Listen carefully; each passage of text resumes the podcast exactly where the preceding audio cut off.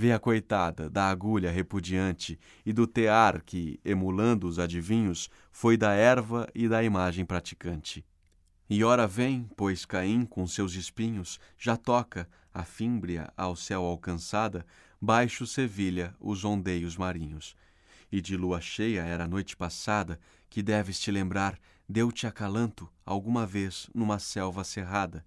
Assim falava, e andávamos em tanto. No verso da primeira canção, que é dos submersos, a primeira canção da Divina Comédia é o inferno, onde estão submersos os pecadores. No verso Anfiarau, por que largas nossa guerra? Anfiaraus, adivinho e profeta, um dos sete reis que assediaram Tebas. No verso Olha Tirésias, que cambiou semblante, Tirésias, personagem mítico das Metamorfoses de Ovídio. No verso É Aronta o atrás do seu ventre achegado, Aronta, arúspice etrusco, citado na Farsália de Lucano. No verso Do mar e das estrelas se desfruta, refere-se a Tebas. No verso No Tirol fecha e tem nome Benaco, agora Lago de Garda.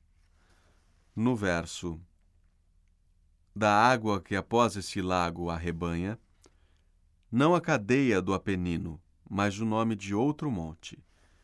No verso, no meio dele há um ponto onde o Trentino Pastor, como o de Brescia e o Veronense podem benzer, se esse for seu destino, um ponto onde se encontram as divisas dessas três paróquias. Nos versos do estulto Casalode se enredar de Pinamonte na trapaça fera, Pinamonte, mediante um ardil, afastou o regente Casalode da cidade e se apossou do governo de Mantua.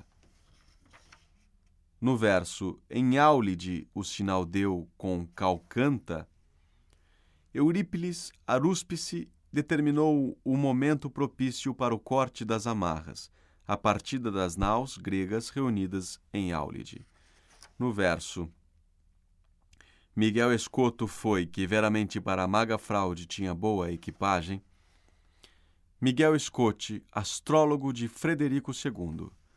No verso E vê Guido Bonatti e vê Asdente, que da renúncia ao couro e ao barbante agora se arrepende amargamente.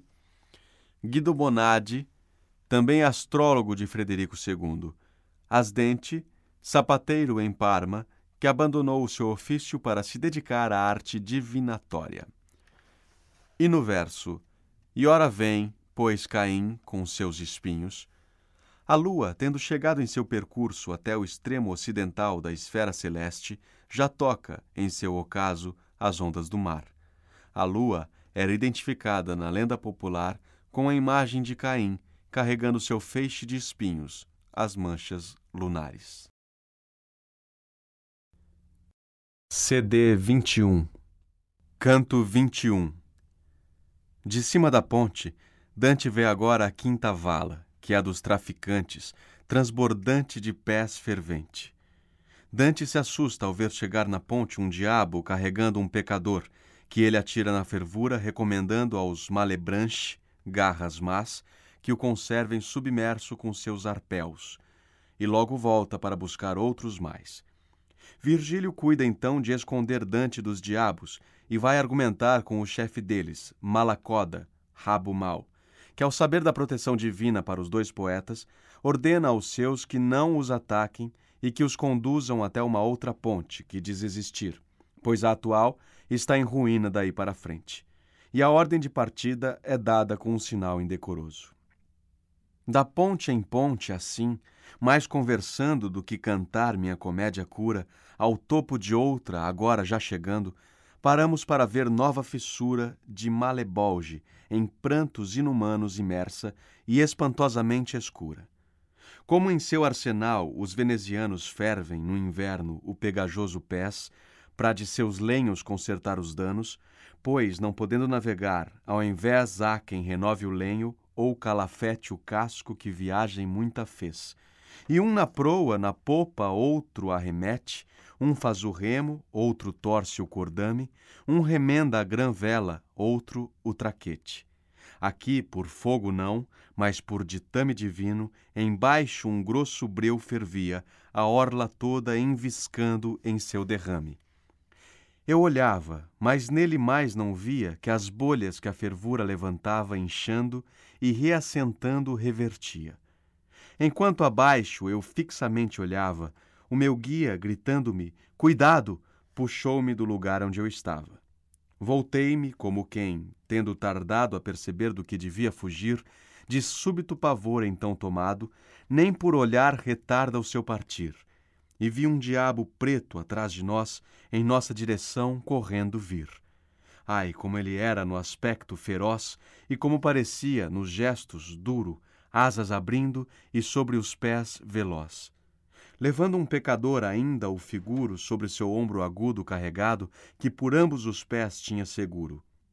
Ó oh, malebranche, disse, aí debruçado, eis aqui um dos anciões de Santa Zita, ponde-o abaixo, que eu vou para outro achado.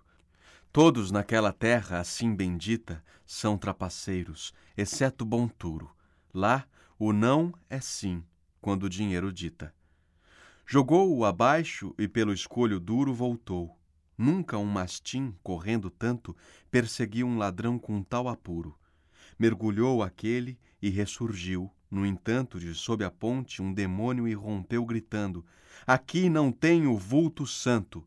Não estás a nadar no cerquil teu. Assim, se não quiseres ser lascado, não surjas para fora deste breu.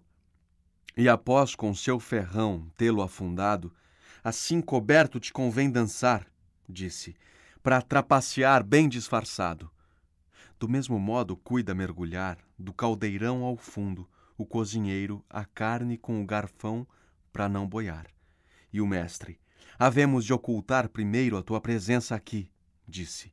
Te ajeita, traz uma pedra em abrigo certeiro. E por ofensa que me seja feita, não temas. Para barganha que me afronte, como outra vez, eu tenho a mente afeita. Depois, para lá da cabeça da ponte passou, e então, chegando ao vale sexto, foi-lhe preciso ter segura a fronte. Com aquela fúria e aquele ímpeto lesto dos cães caindo em cima do mendigo, que onde para para pedir é presto, esses, de sob a ponte algum abrigo, surgiram com os arpões voltos contra ele, que gritou: Aqui ninguém seja inimigo. E antes que vosso ferrão me flagele, venha um de vós que me ouça e os outros cale, e após de me aferroar, conselho a pele. E eles, que malacoda vá e lhe fale, com que um moveu-se do grupo soez para ele arrosnar. De que lhe vale? Crês, malacoda, que chegar me vês, disse o mestre, que o tenha conseguido obstado, embora por vossa rudez, sem dom divino e intento concedido. Seguir me deixa, que se quer, no céu, que eu guie alguém neste caminho infido. O orgulho dele então tanto encolheu que se deixou cair o arpão aos pés. Não o toquem! Aos outros prescreveu. E o guia a mim. Ó tu que estás tua vez a esperar, entre as pedras encolhido, a mim podes voltar com altivez. Mas quando a ele corria, decidido, vindo-me todos os diabos à frente, temi que o pacto não fosse cumprido. Mais de um soldado eu vira assim temente, ao sair de Caprona sob penhor, tanta se achando entre inimiga gente. Acheguei-me bem junto ao meu mentor, mas sem poupar a minha vista o abalo do aspecto deles nada abonador. Brandiam os seus garfões. Posso tocá-lo, dizia um para o outro. No costado? respondia. Sim, Trata de acertá-lo. Mas o demônio, na fala empenhado com o meu mestre, voltou-se a ele, presto, e Quieto, Scarmiglione! foi seu brado. Depois nos disse: Mais à frente o resto da ponte está impedido, pois lá jaz, destroçado, no chão do vale sexto.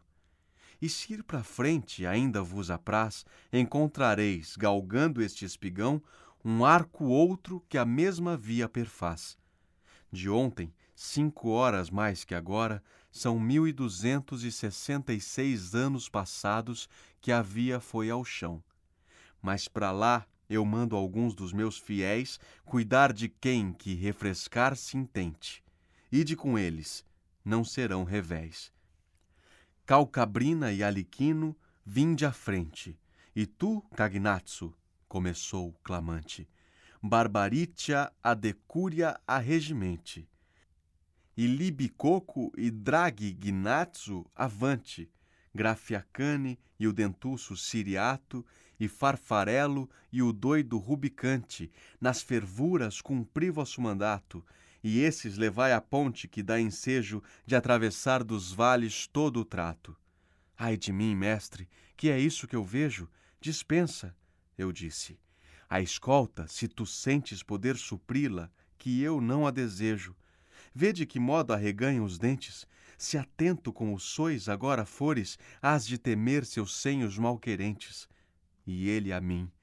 Não comparto os teus temores, deixai-os fazer o que lhes for jovial, que o fazem para os cozidos sofredores. Volveram à esquerda, para o seu maioral puxando a língua de cara faceta entre os dentes à espera de um sinal, do seu traseiro o som de uma trombeta. Notas. No verso Eis aqui um dos anciões de Santa Zita, Anziane, eram os chefes dos magistrados de Luca, que eram devotos de Santa Zita. No verso, são trapaceiros, exceto Bonturo, Bonturo Dati, chefe popular de traficantes em Luca.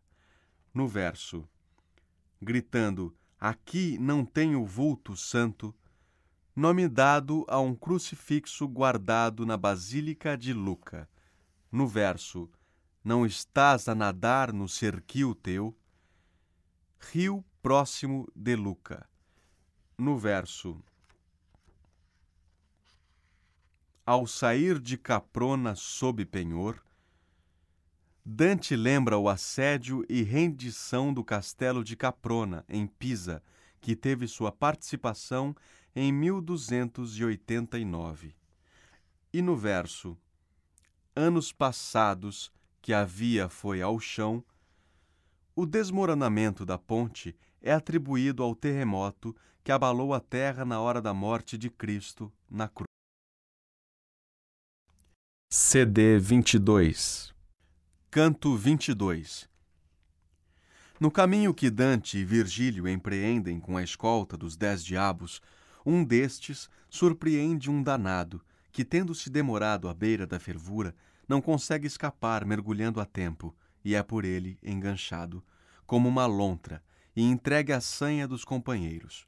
A pedido de Dante, Virgílio o interroga, com o consentimento do decurião dos diabos, e ele conta sua história e dos seus companheiros de pena com tanta empáfia que um dos diabos o desafia a escapar. Na contenda, outro diabo briga com o primeiro, e os dois caem na fervura, enquanto o danado, mergulhando, escapa. E lá ficam incapacitados de voltar por terem ficado com as asas empezinhadas. Enquanto seu chefe dispõe todos os diabos para o salvamento, Dante e Virgílio seguem viagem sozinhos. Cavaleiros já vi armar surtida, sair para assalto, suster formações, retirar-se, talvez, para sua guarida. Patrulheiros partir para incursões, como já em vossas terras, ó aretinos, vi armar torneios, disputar tensões, ora com som de trompa, ora de sinos, com rufos, com sinais da cidadela e outros meios, usuais ou peregrinos. Mas nunca tão diversa charamela vi mover cavaleiros ou peões, ou naves por sinal de terra ou estrela Seguimos nós com aqueles dez dragões. Ai, fera companhia! Porém, na igreja com os santos, na taberna com os glutões. Só para o vale voltada, agora enseja minha atenção, ter uma noção cabal dele e das gentes que o seu breu negreja.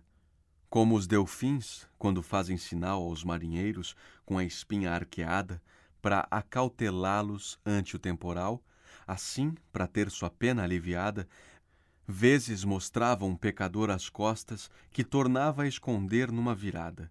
E qual, no charco, à beira d'água postas, ficam as rãs com o bico só para fora, patas e dorso a disfarçar propostas. Assim lá fica a turba pecadora. Mas quando Barbaritia os sobressalta, recolhem-se na cauda abrasadora. Vi então, e ainda o coração me falta, um demorar, assim como se encontra uma rã que vacila e outra que salta. E Grafiacane, que lhe estava contra, o enganchou no cabelo espezinhado e para cima o puxou como uma lontra. Tinha eu seus nomes todos decorado, que notara em suas chamas e seus gritos desde que o chefe os tinha convocado. Ó oh, rubicante, aos berros irrestritos, mete-lhe as garras, esfola, escoria. Assulavam-no em coro esses malditos. E eu, mestre, se puderes, gostaria de conhecer quem é esse desgraçado caído em mãos dessa velhacaria. Postou-se então meu mentor ao seu lado a interrogá-lo, e ele lhe respondeu: No reino de Navarra fui criado. Minha mãe a um fidalgo me cedeu, quando lhe fui gerado de um ribaldo, destruidor de si próprio e tudo seu. Da casa após fui do bom rei Tebaldo, e lá pus-me a exercer barataria do que ora pago a conta neste caldo. Siriato, então, que uma presa exibia em cada face, qual porco do mato, fez-lhe sentir como ela bem fendia. Entre maus gatos tinha vindo o rato, mas Barbaritia em seus braços o ateve. Largai-o, disse, que eu aqui o ato.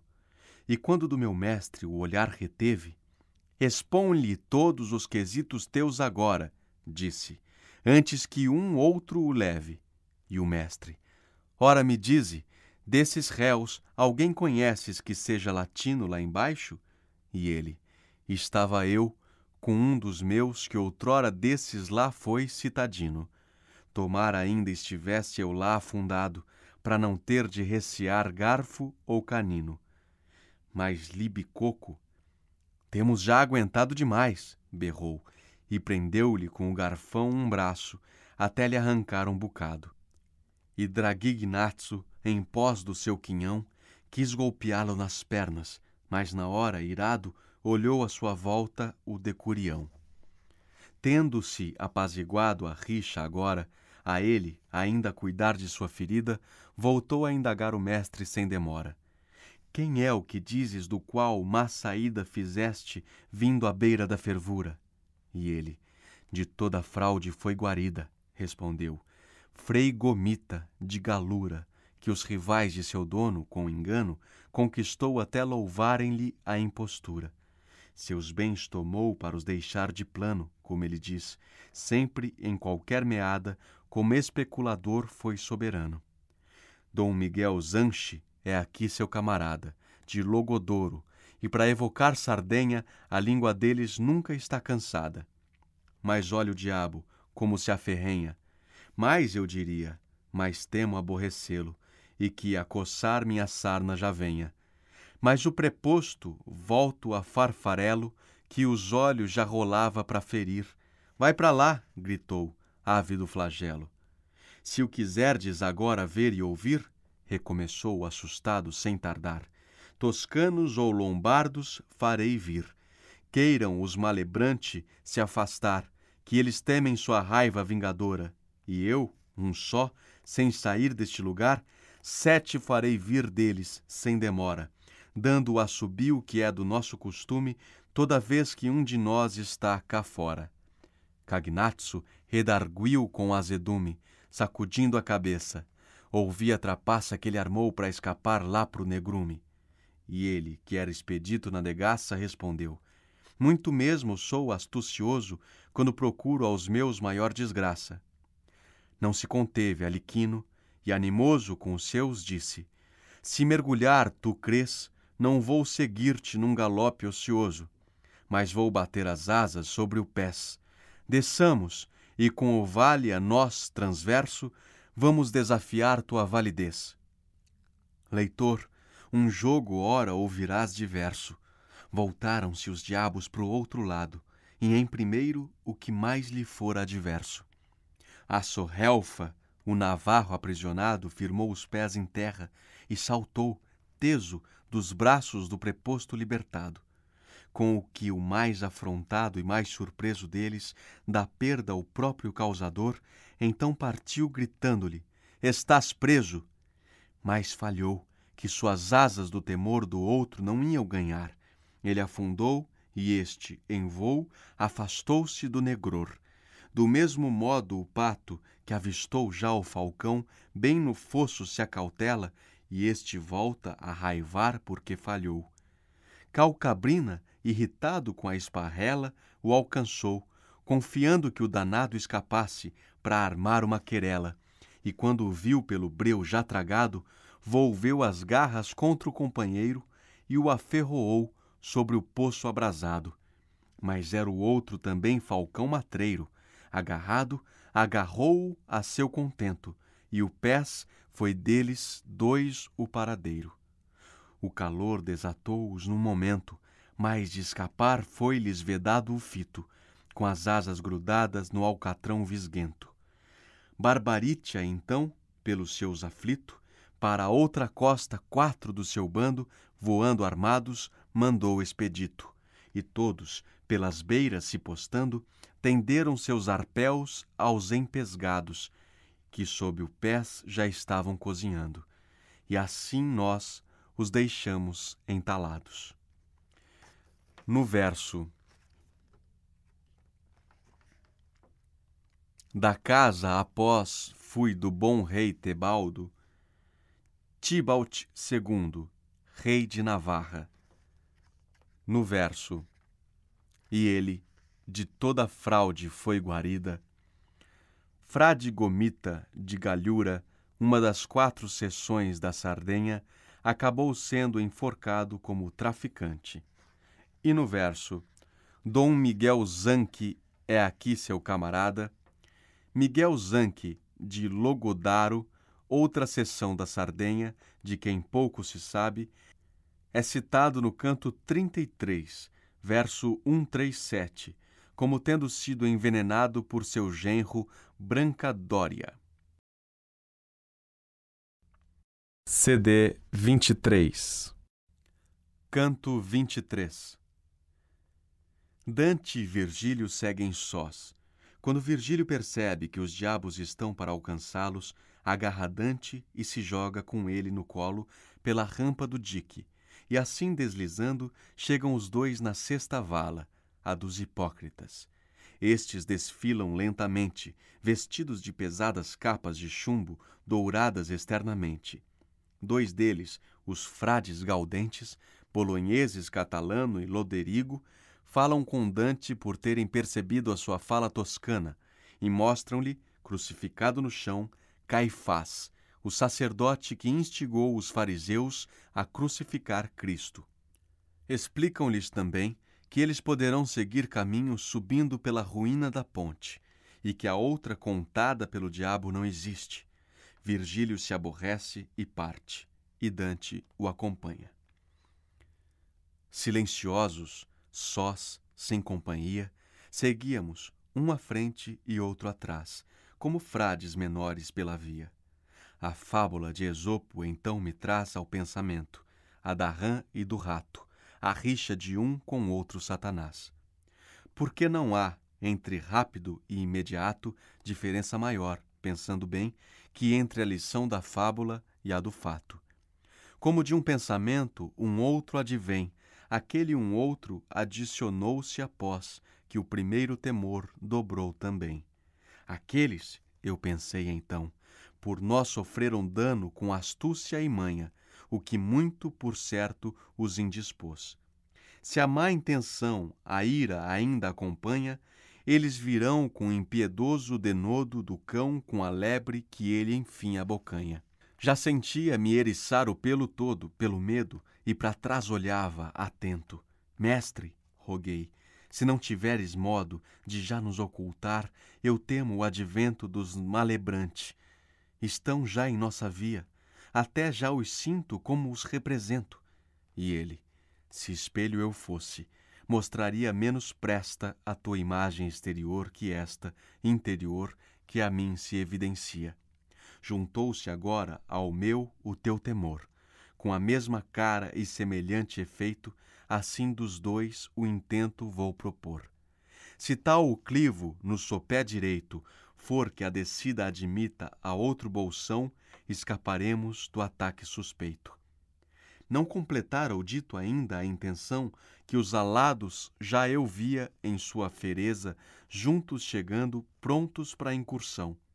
Meu guia tomou-me ao colo de surpresa, e como a mãe que um ruído desperta e vê junto de si fogueira acesa, que apanha o filho e logo foge, alerta e que para si, porque mais dele cura, tão só de uma camisa de acoberta, supino do alcantil de pedra dura, no clivo se jogou que a rocha talha e já o vale seguinte configura.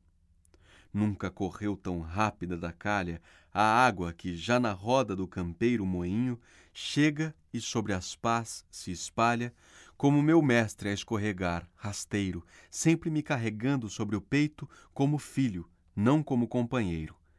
Ao tocar em seus pés do vale o leito, lá no cimo pudemos avistá-los, mas vão já se tornar ao seu despeito, que a providência que quis destiná-los, guardiães de sua quinta fossa sofrida, lhes proibia de ultrapassar seus valos. Lá embaixo achamos gente colorida, que em lento caminhar de pesadelo mostrava-se a chorar, laça e vencida. Muito arriado usavam o capelo, frente aos olhos das capas que vestiam, que lembravam das de Clune o modelo. De ouro brilhante, fora o olhar feriam, dentro de chumbo que pesadas tanto, palha as de Frederico se creriam. Ó, oh, eternamente fatigante manto, para a esquerda fizemos a virada, com eles ao lado, imersos em seu pranto. Só que, com o peso, essa gente cansada vinha tão devagar que a companhia outra para nós era a cada passada. E eu, procura encontrar alguém, meu guia, por seu nome ou seu feito conhecido. Olha a tua volta andando pela via. E um, que a fala toscana tinha ouvido, de trás gritou: Vossos pés segurai, que apressurais neste ar enegrecido. O teu pedido, creio, em mim recai. Meu guia voltou-se para dizer-me: Espera, e após seu passo acompanhando vai. Parei. Dois deles demonstravam vera ânsia em seus rostos do encontro comigo, que a dura carga retardar fizera.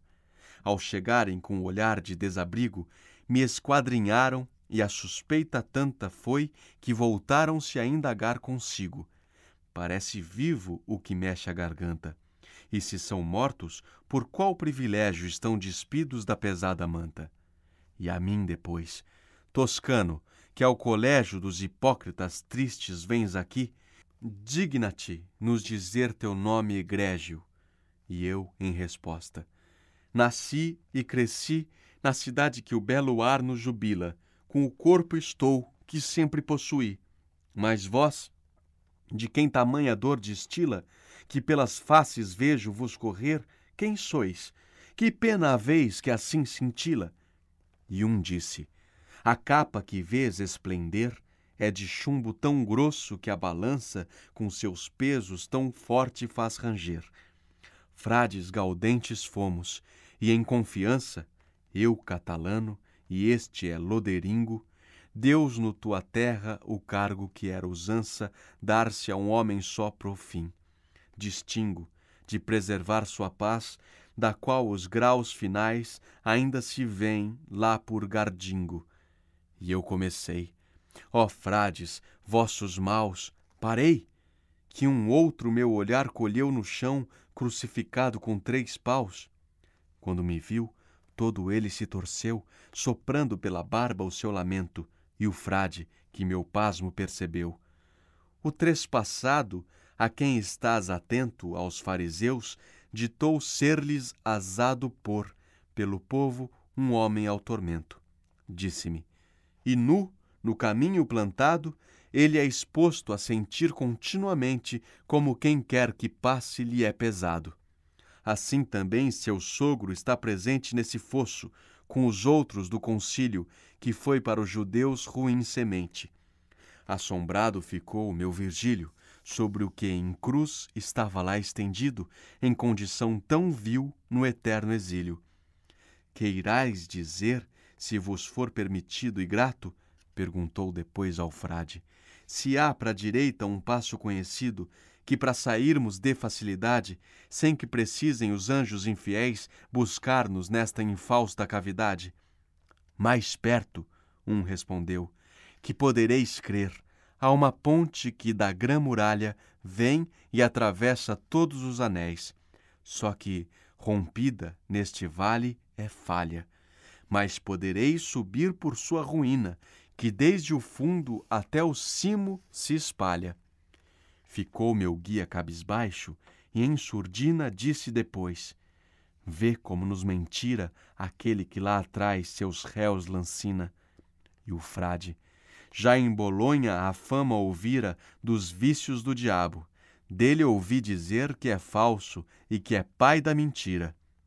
E pois que o mestre se afastou dali a passos largos de ira e de altivez, também dos carregados me parti, seguindo o rasto dos seus caros pés. Nos versos A fábula de Esopo então me traz ao pensamento a da rã e do rato, a rixa de um com outro Satanás. Na fábula citada, a rã induz o rato a se deixar amarrar a ela para atravessar uma lagoa e então mergulha fundo. Um falcão, atraído pelo debater-se do rato, baixa e o engole junto com a rã. No verso que lembravam das de Clune o modelo, do convento de Clune, na Borgonha. No verso palha as de Frederico se creriam, Frederico II condenava criminosos a vestirem capas de chumbo, expondo-os em seguida ao fogo até a morte. No verso Frades gaudentes fomos e em confiança, os monges da Ordem dos Cavaleiros de Maria Virgem e Gloriosa foram apelidados por seu comportamento mundano e relaxado de frades gaudentes. Nos versos Eu catalano e este é loderingo, deu-nos tua terra o cargo que era usança dar-se a um homem só para o fim, distingo, de preservar sua paz, da qual os graus finais ainda se vêem lá por Gardingo. Catalano e Loderingo, um guelfo e o outro gibelino, foram eleitos juntamente para prefeitos de Florença para conservá-la em paz entre as duas facções, mas traíram o intento, favorecendo a revolta popular que destruiu a casa dos Uberti, no bairro de Gardingo. E no verso: O trespassado a quem estás atento refere-se a Caifás. CD 24 Canto 24 Virgílio retoma coragem e ajuda Dante na penosa escalada da ruína da ponte. Alcançado o topo do dique, seguem pela ponte sobre a sétima vala, que é a dos ladrões, cheia de serpes de toda espécie, que atacam os danados e os submetem a profundas transformações. Um deles é reduzido às cinzas, que em seguida se coligem, restabelecendo a própria pessoa. Virgílio o interroga, e ele diz ser vanifuti, besta, e confessa ter levado mesmo vida bestial, conforme seu apelido. Mas Dante, não satisfeito, insiste e o leva a confessar que foi também ladrão, autor do grande furto na sacristia de São Zeno, em Pistóia, pelo qual tinham sido acusadas outras pessoas. Após a confissão, Vanifuti vinga-se, fazendo uma funesta profecia para os brancos de Florença. Quando do jovem ano a primeira parte, o sol seus cachos no aquário tempera, e a noite já só meio-dia comparte, e uma aparência que a geada gera desenha a imagem de sua irmã branca, mas logo a pena se lhe destempera. O pastorinho, de quem já se estanca a provisão, levanta e vê a campina alvejar toda e batendo-se a anca, volta para casa e cai lá se amofina andando, e já não sabe a que apelar, mas sai de novo, e a esperança o ilumina quando vê a cara do mundo mudar em pouco tempo, apanha o seu cajado e leva os carneirinhos a pastar. Assim, com o mestre fiquei admirado, quando tanto lhe vi franzir a fronte e tão depressa o mal ser remediado. Pois, já chegando às ruínas da ponte, para mim voltou meu guia aquele olhar meigo que antes lhe vira ao pé do monte abriu os braços e, após deliberar por si só, escrutando rampa acima a ruína, encaminhou-se a me guiar. E como aquele que, enquanto age, estima, e antes do tempo a providência aventa, assim ele, ao me dirigir para cima de uma pedra, a outra tinha a vista atenta e avisava: ao pisar na derrocada, verifica se a fraga te sustenta. Não para gente de capa era essa estrada, pois a custo, ele leve e eu impelido, subíamos de arrancada em arrancada. Não fosse o clivo mais favorecido por ter que o oposto percurso mais breve, ele não sei, mas eu seria vencido. Pois Malebolge, até a orla que inscreve o seu poço interior, toda se inclina, com que a sequência dos vales se deve que uma vertente cresce e outra declina Contudo, enfim chegamos ao assento da derradeira pedra da ruína. Fora-me aí tão consumido o alento que de ir além não mais teria prestança, antes sentei ao primeiro momento. Já precisas largar dessa folgança, disse ele, que estirado sobre a pluma ou sobre a colcha, a fama não se alcança, e quem sem ela sua vida consuma, tal vestígio de si deixa na terra, como fumo no ar e nágua espuma. Levanta, vence o ofego que te aferra, com ânimo que vence qualquer pleito quando o corpo pesado não o aterra. Mais longa escada aguarda o nosso feito. Não basta desse bando ter fugido, se me entendes, e busca o teu proveito. E eu levantei, mostrando-me provido de alento mais de quanto me sentia. Vai, disse, que estou forte e decidido. Pela ponte empreendemos nossa via, que era rochosa e mais que a precedente dificultosa, íngreme e bravia. Falando eu ia para me mostrar valente, quando uma voz surgiu do outro valado, mais falha de discurso concludente.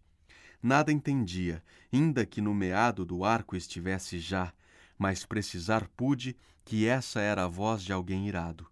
Tinha-me debruçado para olhar, mas sem poder transpor esse ar escuro.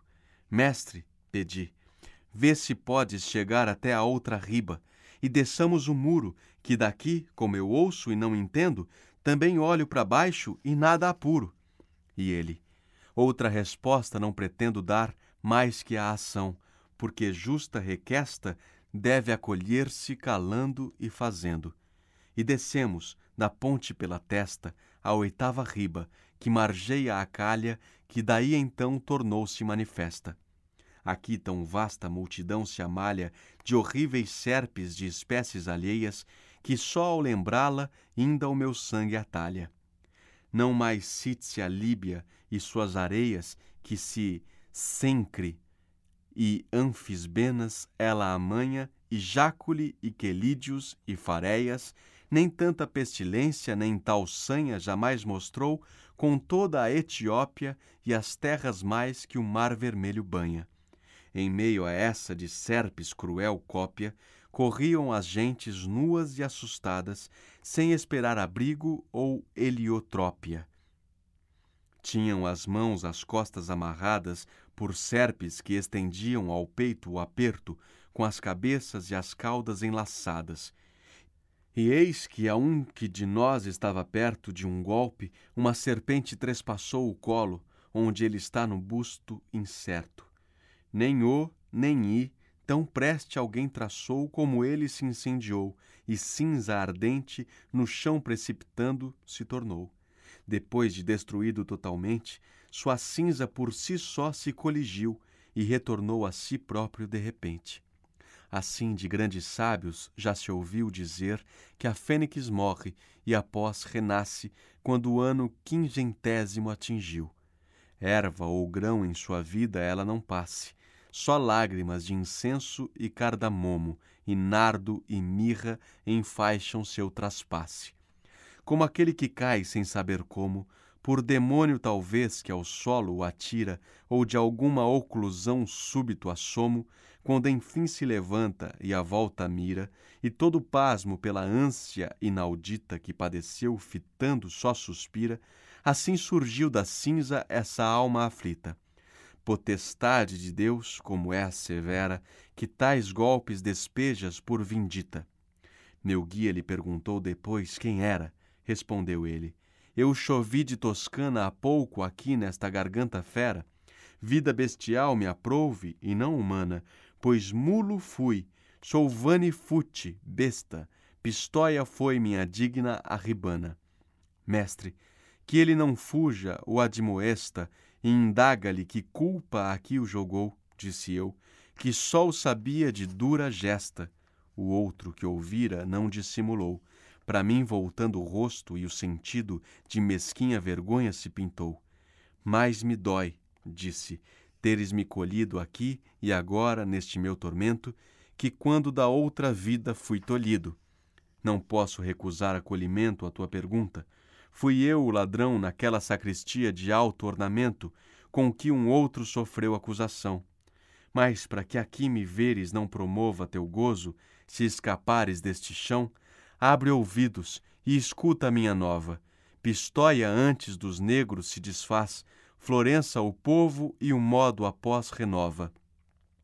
De val de magra, Marte um raio traz, todo por turvas nuvens envolvido que será, com tormenta acre e tenaz, sobre campo pisceno combatido.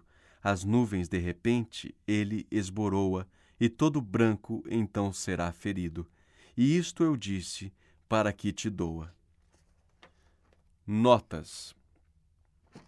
No verso, e a noite já só meio-dia comparte. A noite terá a mesma duração do dia no equinócio de primavera, a 22 de março.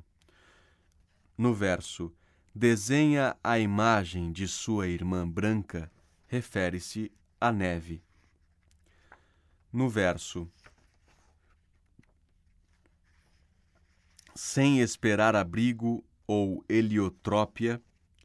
Heliotrópia é uma pedra preciosa de cor verde com manchas vermelhas que se acreditava tornar invisível quem a portasse. No verso: Pois mulo fui, sou vane fute, besta.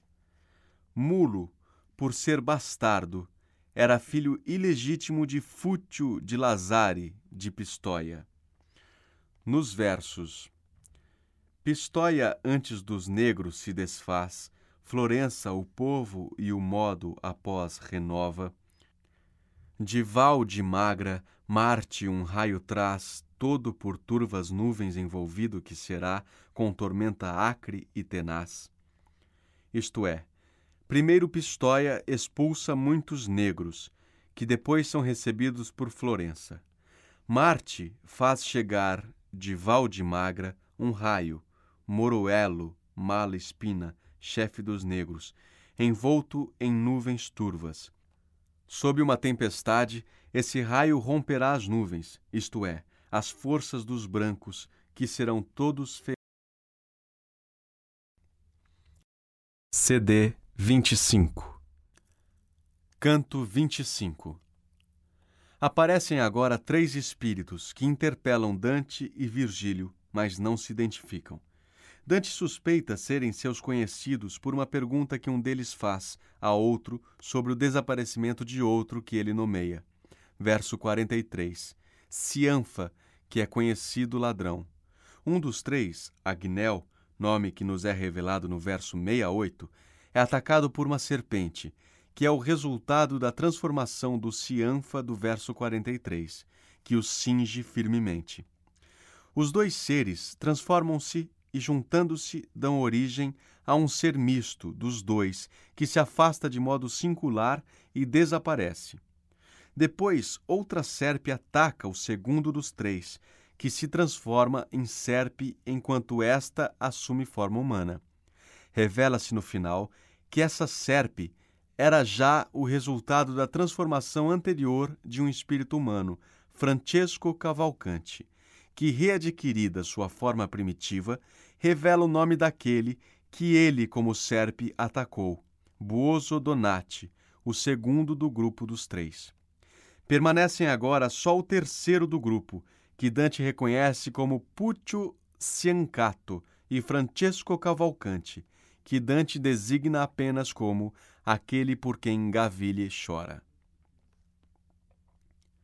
No final de sua fala, esse ladrão ambas as mãos ergueu, fazendo figas, e gritou: Toma, Deus, que para ti são. Foram minhas serpes, nessa hora, amigas, pois que uma então se lhe enrolou no colo, como a dizer: Não quero que mais digas. E uma outra os braços lhe amarrou, num rolo vivo tão rijo e reapertado à frente que tranco algum poderia descompô-lo. Ah, Pistóia, Pistóia, induz tua mente a incinerar-te para não viver mais no mal que excede a tua própria semente. Não vira ainda, nos cercos infernais, ser como este, mais contra Deus soberbo que o que morreu de Tebas nos umbrais e ele fugiu sem pronunciar mais verbo. Ora, um centauro de raiva estuante chegou clamando: Onde está esse acerbo? Não é marema tão exuberante de serpes como as vi no seu costado, quase até lhe alcançar nosso semblante. No ombro, atrás da nuca, ao dourado, tinha um dragão de medonha espidez que poria fogo em quem fosse encontrado. Disse o mestre: esse é Caco que tu vês, que no Aventino, à frente do seu ninho, muitas vezes de sangue um lago fez. De seus irmãos não comparte o caminho, pelo doloso furto que lhe urdiu, do grão rebanho que lhe era vizinho. Donde toda sua torpe ação caiu sob a clava de Hércules, que cem lhe deu, e ele não mais de dez sentiu. Enquanto isso, passava Caco além, e vieram três espíritos para nós, que ele despercebera, e eu também, até eles nos gritarem: Quem sois vós? Nossa conversa aí se interrompeu e só lhes demos atenção após. Eu não os conhecia, mas sucedeu, como outras vezes pode ter se dado, que um nomeou um companheiro seu, dizendo: Onde terá Cianfa ficado? Donde, para que meu guia ficasse atento, pus sobre a boca um dedo levantado. Se a acreditar, leitor, tu serás lento, no que eu direi não me será surpresa, pois eu que o vi, a custo ainda o sustento. Enquanto eu neles tinha a vista presa, uma serpente de seis pés se aventa num deles e seu corpo todo a presa. As duas patas do meio ela lhe assenta no ventre, com as da frente os braços prende, e em seguida uma e outra face adenta. Com as traseiras as coxas lhe apreende, e delas de permeio a cauda passa, que por trás pelos rins então estende.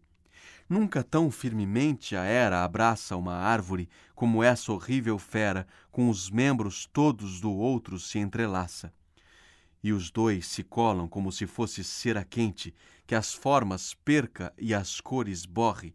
Nenhum nem o outro já exibia o que era, como com o papel queimando ocorre já não ter colorido certo algum, que preto ainda não é e o branco morre.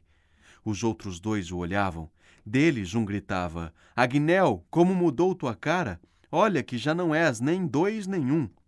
Das duas cabeças já uma só restara surgiam agora os dois semblantes mistos num rosto só, que os outros anulara.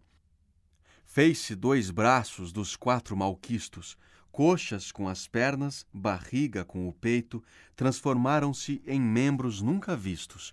Cada aspecto primeiro foi desfeito, dois e nenhum, e a imagem deturpada assim se foi num passo desafeito. Qual lagartixa sob a chibatada canicular que da sebe se aventa, como um corisco atravessando a estrada, assim chegava, para o ventre intenta de um dos dois outros, uma serpe ardida, lívida e preta, qual grão de pimenta. Com a parte onde primeiro é recebida nossa alimentação, o trespassou, tombando após frente a ele estendida. O trespassado nada então falou, antes em pé parado bocejava, como quem sono ou febre dominou. Ele para serpe e esta para ele olhava, e um pela chaga, outro pelo focinho lançava um fumo que se entremeava. Cale Lucano, agora do mesquinho sabelo e de Nascídio a história abstrusa, e atenda a ouvir o que eu agora alinho. Cale Ovídio de Cádimo e de Aretusa, que se esta em fonte e se aquele em serpente fez converter, eu não lhe invejo a musa, porque duas naturezas frente a frente não transmudou, assim que uma e outra forma fosse a trocar matéria consciente. Aqueles adequaram-se a essa norma. A serpente em forquilha a cauda fende, enquanto assim o outro se transforma. Num corpo só ele as duas pernas prende, tão bem unidas que de sua juntura sinal algum a vista depreende. Fendida, a cauda tomava a figura, que no outro se perdia. Também sua pele tornava-se macia, e a do outro dura. Nas axilas vi entrar os braços dele, e na fera as duas patas correlatas tanto cresciam quanto encolhiam naquele. Logo as patas de trás, junto com tratas, formam o membro que o homem encobre, e o do coitado cinde-se em duas patas. Agora o fumo um e outro ser encobre de nova cor, e num o pelo apara, enquanto no outro de cabelo cobre, e um tomba, mal o outro levantara, sem desviarem suas lanternas más, sob as quais cada qual mudava a cara. O que se erguera a repuxou para trás, e a matéria que disso então sobrava fez orelhas nas faces que as não traz. A parte que na frente ainda restava de matéria, o nariz formando vai, e novos lábios encorpa e alinhava. O que jazia sua cara então protrai, e recolhe as orelhas na cabeça, como os corninhos que a lesma retrai e a língua, que era inteiriça e professa a fala, ora se fende, e a forquilhada do outro se rejunta, e o fumo cessa. Foge aquela alma em fera transformada, sibilando do vale pras encostas, o outro a persegue e salivando brada, mas logo volta-lhe as suas novas costas e ao outro diz: Quero que buoso corra, como aqui eu fiz, com as patas no chão postas. Assim mudar eu vi a sétima borra e transmudar, que o grau dos sucedidos me escuse se por vez a pena borra. E apesar dos meus olhos confundidos e do meu entender desconcertado, não escaparam tão despercebidos os dois que eu não pudesse ter notado Pútio Ciancato, o único que não fora dos primos três colegas transmudado. O outro era o tal por quem Gavile chora. Notas. No verso.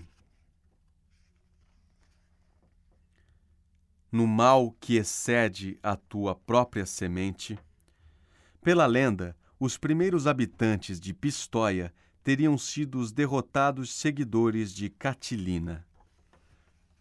No verso, que o que morreu de Tebas nos umbrais, Capaneu, um dos sete reis que assediaram Tebas, desafiou Júpiter, que o fulminou com um raio. No verso, não é Marema tão exuberante? Marema, região pantanosa e desabitada da Toscana. No verso, disse o mestre, esse é Caco que tu vês. Caco, filho de Vulcano, roubou o rebanho de Hércules, seu vizinho, que o matou a golpes de clava. No verso, com a parte onde primeiro é recebida, no umbigo, onde o feto recebe alimentação. No verso Sabelo e de Nascídio a história abstrusa. Na Farsália de Lucano, dois soldados de Catão mordidos por serpentes. Sabelos definhou em cinza e Nasídios inchou até estourar. No verso Cálio Ovídio de Cádimo e de Aretusa. Nas metamorfoses de Ovídio, Cádimo foi transformado em serpente e Aretusa em fonte. No verso Assim mudar eu vi a sétima borra, a sétima borra, a escória da sétima vala. E no verso O outro era o tal por quem Gavile chora, Francesco Cavalcante, morto por gente de Gavile, localidade próxima de Florença, a qual ainda chora o cruel morticínio que em retaliação veio a sofrer pelos amigos do morto. CD 26 Canto 26 Estamos agora na oitava vala, a dos maus conselheiros, que estão presos em chamas que os envolvem completamente e estão em contínuo movimento. Dante avista de cima da ponte uma chama dupla que Virgílio explica contém as almas de Ulisses e de Iômedes. Dante roga para se comunicar com eles, e Virgílio pede a Ulisses que revele aonde foi para morrer. Ulisses conta sua última viagem como pela vontade de conhecer o mundo e os homens, ele, já velho, reúne uns poucos antigos companheiros e, num só barco, atravessa as colunas de Hércules e alcança, após longa viagem, o centro do hemisfério austral, onde avista uma ilha na forma de uma única altíssima montanha. Mas, na hora de alcançá-la, levanta-se dela num tremendo tufão que, como alguém agradou, arrebata o barco e o mar se fecha sobre eles. Alegra-te, Florença, que és tão grande que as asas bates por terra e por mar, e pelo inferno teu nome se expande. Entre os ladrões, cinco pude encontrar teus filhos, o que a mim se traz vergonha, nem com grande honra te deixe escapar. Mas se é verdade o que nalva se sonha, da praga sentirás, breve, o sucesso que não só prato creio te proponha. E se já fosse eu, não lhe seria avesso, antes que seja, já que deve ser, que mais me pesará, mais que envelheço. Partimos, pois, a subida a empreender, pelo caminho que havíamos descido, e sempre com meu mestre a me suster e me guiar pelo fraguedo infido da ruína da ponte remanente, que pé sem mão nunca teria vencido. Apiedei-me e me apiedo novamente quando volvo ao que vi, mais que ela usa conter-se, ainda refreio a minha mente de correr sem que virtude a conduza. Para que, se boa estrela, ou melhor cousa me assiste, eu próprio não lhe dê recusa. Como o aldeão que no morro repousa, nessa estação em que aquele que aclara o mundo já mais tarde a face pousa, e a mosca cede ao mosquito a seara, vê que de vagalumes se alumia o vale onde quiçá ele colhe ou ara, assim vi que de chamas resplendia esse oitavo bolsão, quando chegaram meus pés aonde o seu fundo aparecia. E como aquele que os ursos vingaram, de Elias a carruagem viu partindo, quando os corcéis pro céu se levantaram, e só podia com os olhos ir seguindo, dele não mais do que a restante chama, como uma nuvenzinha que ia subindo, Aqui, assim, cada chama se movia continuamente para esconder sua presa, que é um pecador que dentro custodia. Estava eu sobre a ponte em tal surpresa que tombei quase, não fosse aventura de me agarrar da rocha a uma aspereza.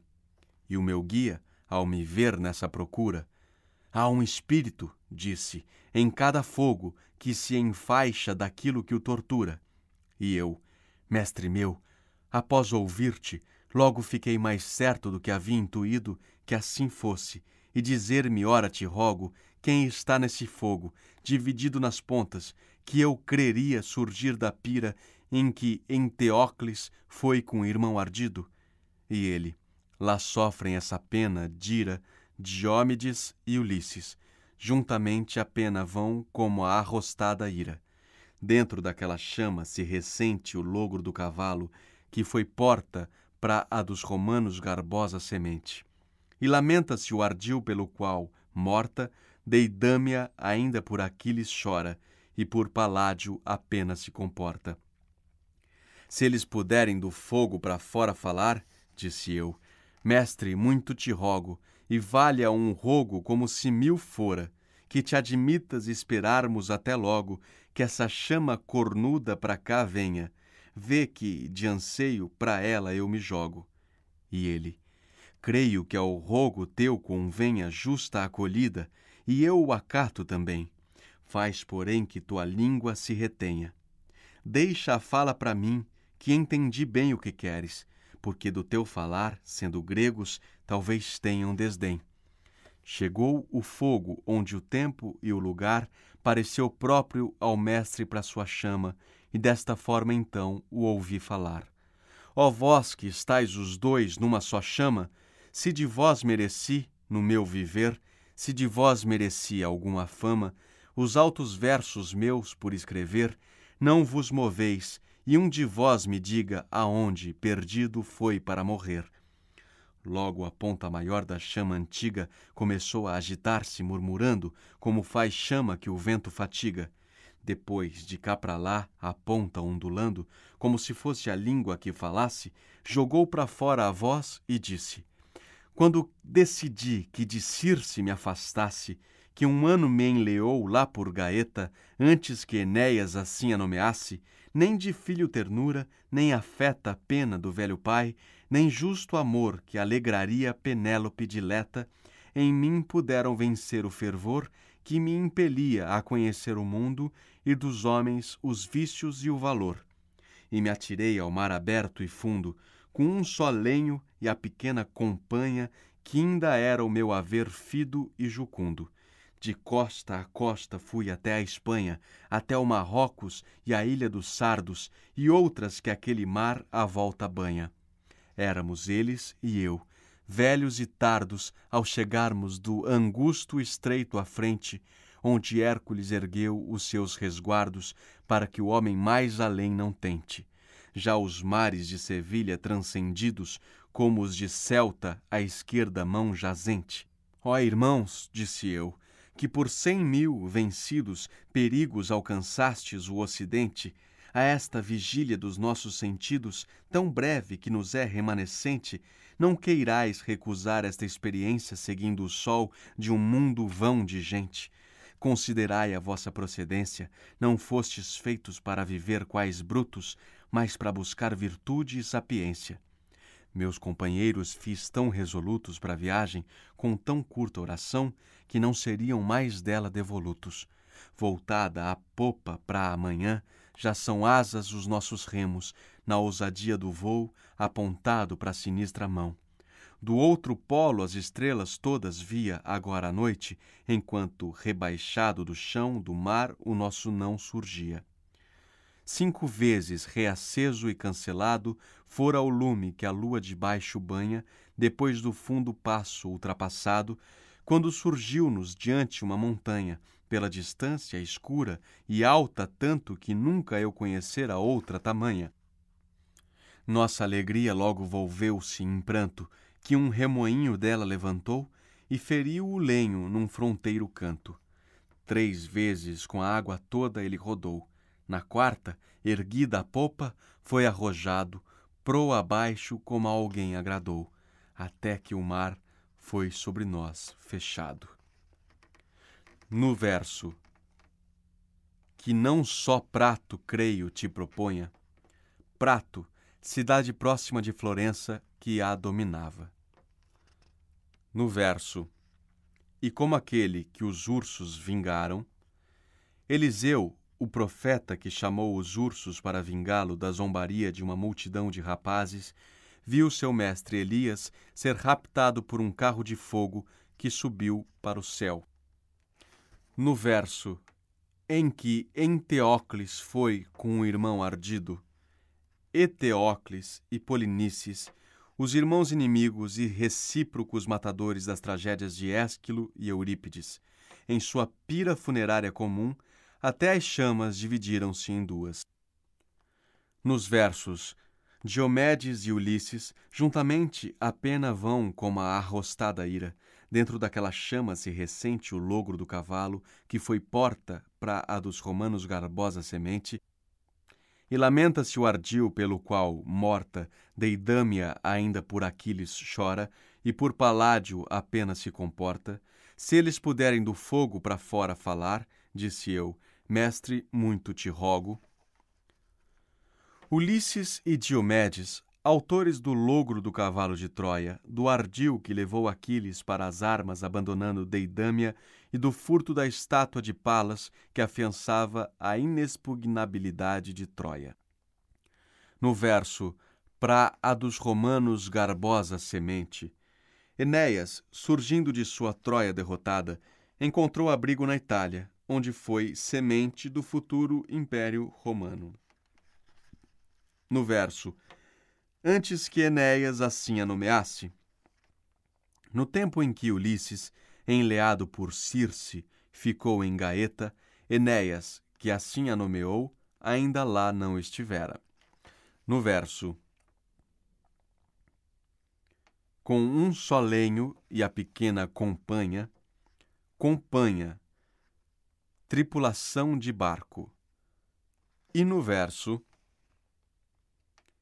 seguindo o sol de um mundo vão de gente, na concepção de Dante, o hemisfério sul seria todo de água, com a montanha do purgatório em seu polo, antípoda de Jerusalém, centro do hemisfério norte, seco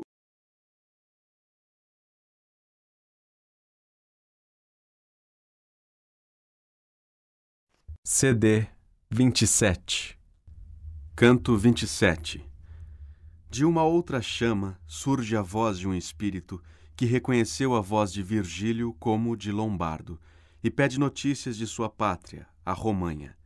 Ele é Guido da Montefeltro, ardiloso e cruel homem de armas, que à aproximação da velhice tornou-se frade franciscano com o fito de salvar sua alma, mas, chamado pelo Papa Bonifácio VIII, que lhe promete prévia absolvição, o auxilia a ganhar fraudulentamente sua guerra.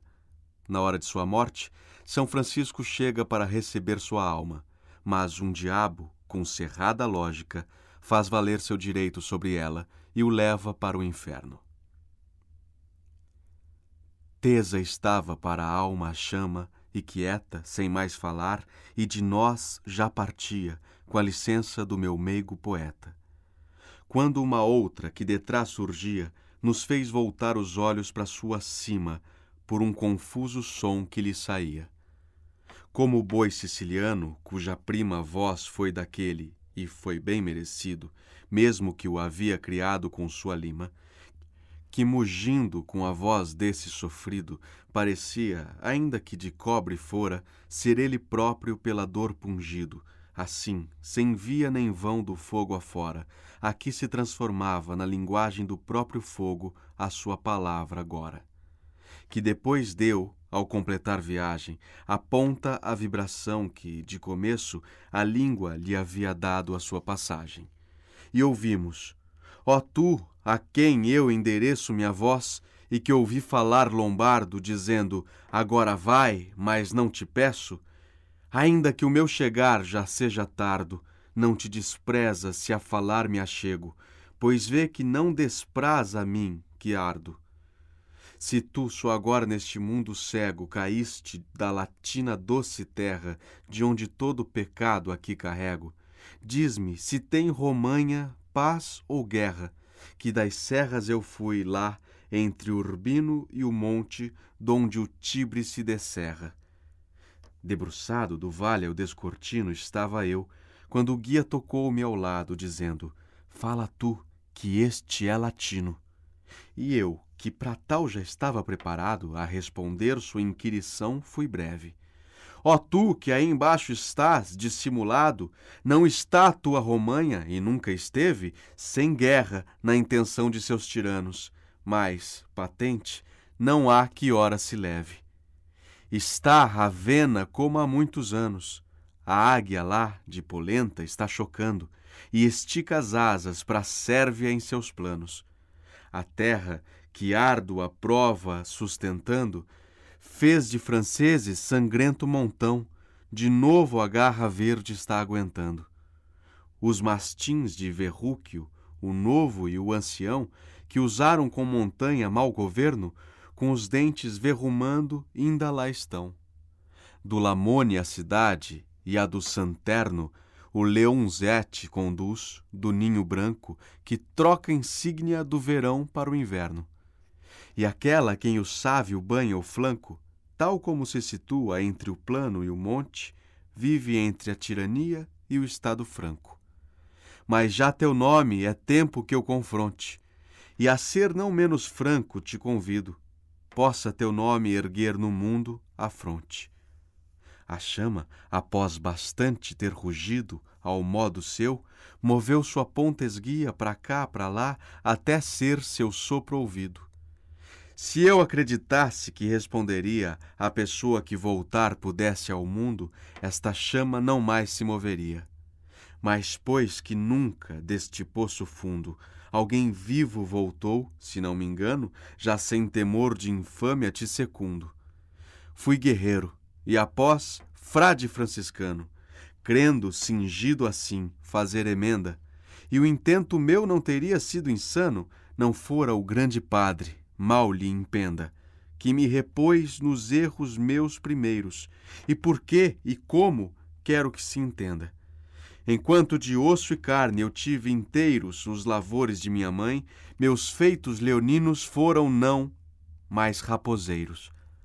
As astúcias, os mais escusos jeitos, tanto aprendi e usei com arte infame que a terra toda soube os seus efeitos. Quando cheguei ao tempo em que o gravame da idade adverte a todos ser devido baixar as velas e içar o cordame, o que antes me agradara, arrependido, fartou-me e confessei os erros meus. Ai, desgraçado, e bem teria valido. O príncipe dos novos fariseus, que estava em guerra próximo ao latrão, e não com sarracenos nem judeus, pois todo o seu inimigo era cristão, e nenhum diacre servira ao destino ou fora mercador junto ao sultão, nem ordens sacras, nem cargo divino seu resguardou, nem meu cordão, que o ancestre nosso ao cingir tornava-o mais franzino.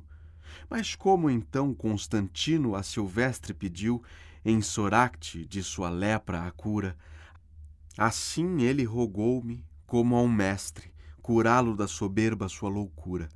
Pediu conselho e eu fiquei calado, sentindo de sua fala a ébria natura. Não sejas, reiterou, desconfiado. Já te absolvo e me ensina a conseguir que perestrino ao chão seja atirado. O céu eu posso fechar ou abrir, como sabes, pois que são duas suas chaves que o antecessor meu não soube gerir. Levaram-me esses argumentos graves a negar ao silêncio o prévio abono, e disse: Padre, desde que me laves do pecado para o qual ora estou prono, longa promessa e curto cumprimento, te fará triunfar no alto trono. Veio por mim Francisco no momento da minha morte, mas um dos danados anjos surgiu. Não obistes meu intento. Para baixo ele virá com os meus penados, por ter sido de um dolo conivente, desde o qual o retenho aos meus cuidados. Que? Não pode absolver-se o impenitente, nem pode o arrependido ainda querer pela contradição que o não consente. Pobre de mim, como me fez tremer quando ele me tomou, dizendo: Ó oh, réu, que tal lógica eu fosse, podias crer. A minós me levou, e esse envolveu oito vezes, com a cauda o dorso, e logo depois que, pela raiva, ainda a mordeu, ditou: Este é dos réus do ladro fogo. Logo, aqui onde me vês estou perdido, a enraivecer no traje em que me enfogo. Tendo assim a sua fala concluído, já se afastava aquela chama azíaga, torcendo-se e esbatendo o corno erguido. Partimos, eu e o mestre pela fraga escarpada, o seguinte arco atingido, que cobre o fosso onde o tributo paga, por sua carga, o que a adquire desunindo. Nos versos.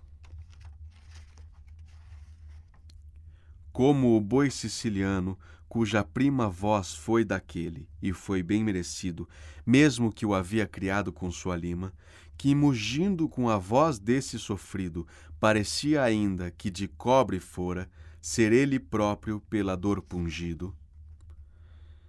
Falarde, tirano de Agrigento, mandou construir um boi de cobre em cujo interior fechava sua vítima e em seguida a expunha ao fogo. Experimentou sua ideia em seu próprio executor. No verso a águia lá de polenta está chocando. Guido da polenta, cujo brasão representava uma águia, queria, além de sua Ravena, conquistar a pequena e próxima Sérvia.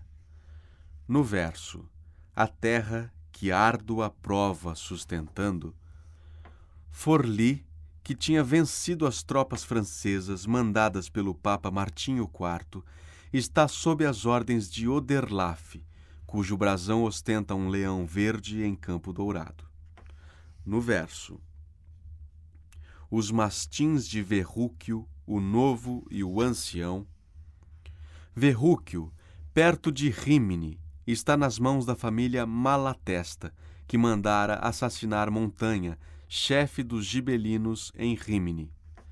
No verso, do Lamone a cidade e a do Santerno, Faenza, sobre o rio Lamone, e Imola, próxima do rio Santerno, estão sob Magnardo dei Pagani, cujo brasão é um leão azul em campo branco.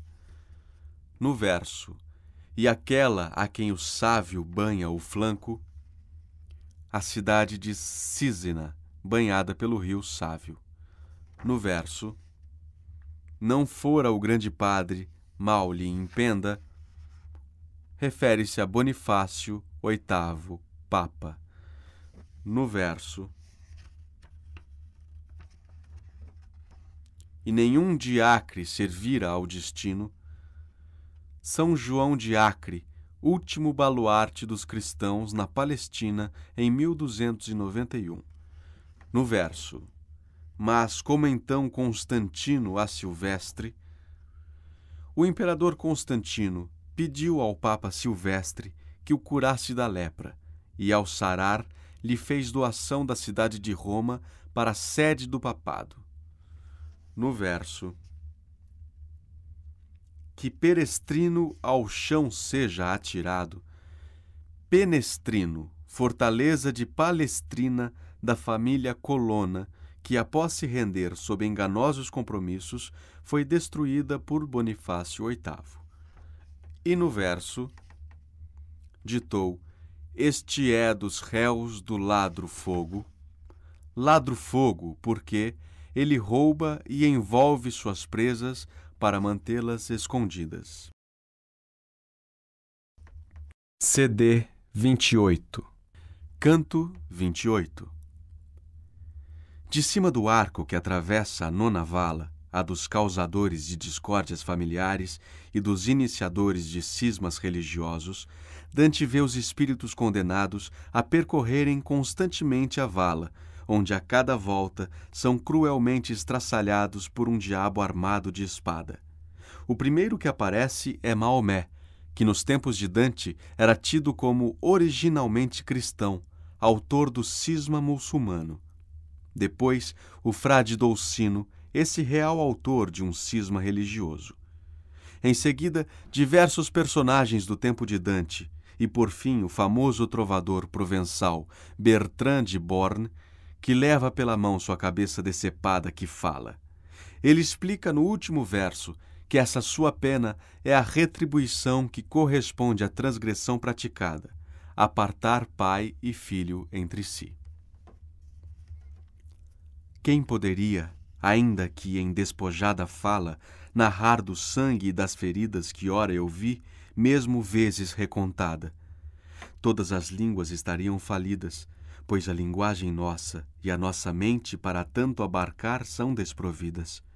Mesmo que alguém juntasse toda a gente que foi naquela tribulada terra de Apúlia de seu sangue padecente pelos troianos, e a da longa guerra que de anéis deixou presa inusitada, como relata Lívio, que não erra, e a que de duros golpes foi penada para se opor a Roberto Guiscardo, e a outra, da qual ainda se empilha a ossada em Seperano, lá onde foi bastardo todo apuliano, e lá por Talhacoso, onde, inerme, venceu o velho Alardo. Ainda que membro tronco ou mais penoso dano exibisse, igualar-se aos que ostenta esse torpe bolsão seria baldoso. Nem um tonel, se a duela rebenta, fende-se como alguém que vi, rasgado desde a garganta até lá onde se venta, com as entranhas à vista, e pendurado entre as pernas, levando o ascoso saco, no qual fezes se torna o que é tragado.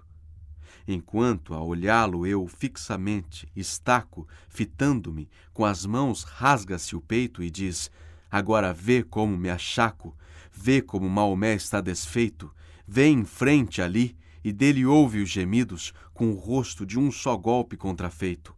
E os outros todos, que vês reunidos, semeadores de escândalo e heresia em vida, aqui por isso são fendidos. Há um diabo que aqui nos atavia assim, cruelmente, ao gume de sua espada. Todos golpeia desta companhia, a cada volta da dolente estrada, pois antes se nos fecham as feridas de reencontrá-lo à próxima chegada. Mas tu quem és, que na ponte trepidas, para retardar talvez tua ida à pena imposta por tuas culpas admitidas? Nem morte ainda o alcançou, nem culpa ordena, respondeu o meu mestre. Tormentá-lo, mas, para lhe dar experiência plena, a mim, que morto sou, cabe levá-lo por este inferno aqui de giro em giro, e isto é verdade, como eu sou, que falo. Cem almas detiveram-se ao regiro para me ver, com surpresa professa, até esquecendo seu tormento diro. E que esse frei Dolcino se abasteça, disse-lhe tu, que o sol verás em breve, se ele de aqui me ver não tiver pressa, de viveres para que um cerco de neve não entregue a vitória ao novarês, que de outro modo obter não seria leve. Após ter levantado já um dos pés, foi que Maomé enunciou este recado. Partindo após, calcou-o ao chão de vez. Um outro, então, na garganta furado, com o nariz decepado inteiramente, a quem uma só orelha havia restado, pela surpresa, junto com a outra gente, que, dado a me observar, abriu a goela, que era toda vermelha externamente. Ó oh, tu, disse, que pena não flagela, e eu vi lá em cima, na terra latina, se semelhança engano meu não vela. Recorda-te de Pierre da Medicina, se voltares a ver o doce plano, que de Vercelli a Marcabó declina. E faz saber aos melhores de Fano, Messer Guido e Angiolelo, se o fiel nosso dom de prever não sofre engano, que arrancados serão do seu batel para afogá-los perto de Católica por traição de um tirano cruel. Entre Chipre e Maiorca, a tão diabólica traição não assistiu jamais Netuno, nem de piratas, nem de gente argólica. Que aquele traidor, de olho uno, que a terra tem que alguém que aqui padece quereria de ter visto ser jejuno, a fala o chamará que os interesse, com que então, para o vento de focara, não mais vão precisar de voto ou prece. E eu a ele, então mostra-me e declara, se queres tua mensagem ser levada, quem tu disseste ser de vista amara. A mão ele levou para a queixada de um companheiro, a quem a boca abriu, gritando: É este, mas não fala nada. De César, ele a hesitação extinguiu, afirmando que o homem preparado, sempre por protelar, dano curtiu. Oh, como agora parecia assustado, Cúrio, com a língua tronca na garganta, que tanto na palavra for ousado, e o outro, de mãos truncadas, que me espanta ao ficar no pavor dessa aura fosca, com a cara em sangue, se os cotos levanta, gritou: Ora, recorda o pobre mosca que disse: Coisa feita, feita está, que para os toscanos foi semente tosca. E eu, que morte para tua casta será, donde ele, dor com dor acumulando, foi-se, como pessoa demente e má. Tendo eu ficado a remirar o bando, vi coisa que me negaria, censura temendo, de sem prova vir contando. Não fosse o apoio que me reassegura da consciência que a alma torna ousada sob a couraça de sentir-se pura. De um corpo sem cabeça a caminhada por certo eu vi, e parece-me ainda vê-lo, seguido pela turba malfadada. Tronca, a cabeça que, pelo cabelo agarrada, pendia como lanterna, nos olhava emitindo um mesto apelo.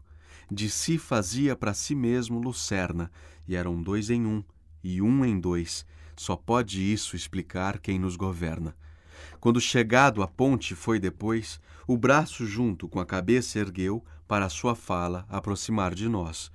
Ó tu, que vivo do castigo meu e de outros mortos tens conhecimento, dize se algum tão grande alguém sofreu.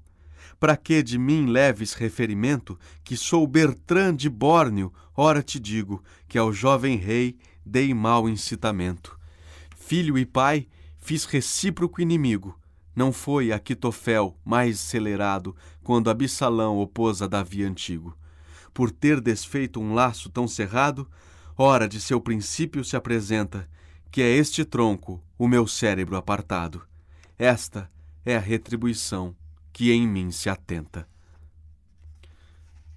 Nos versos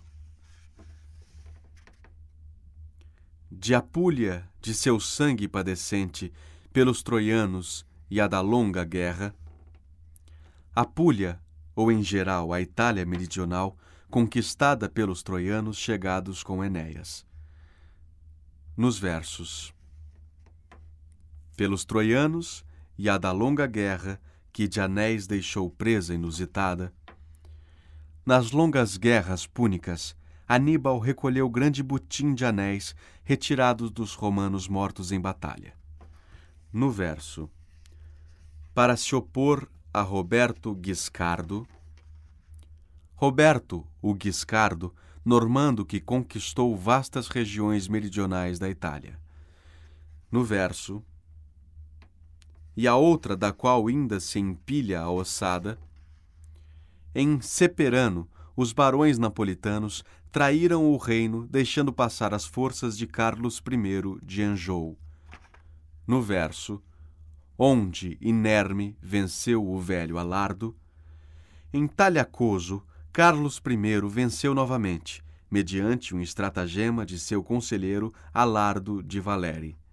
No verso, vê em frente ali e dele ouve os gemidos, ali, primo e genro de Maomé.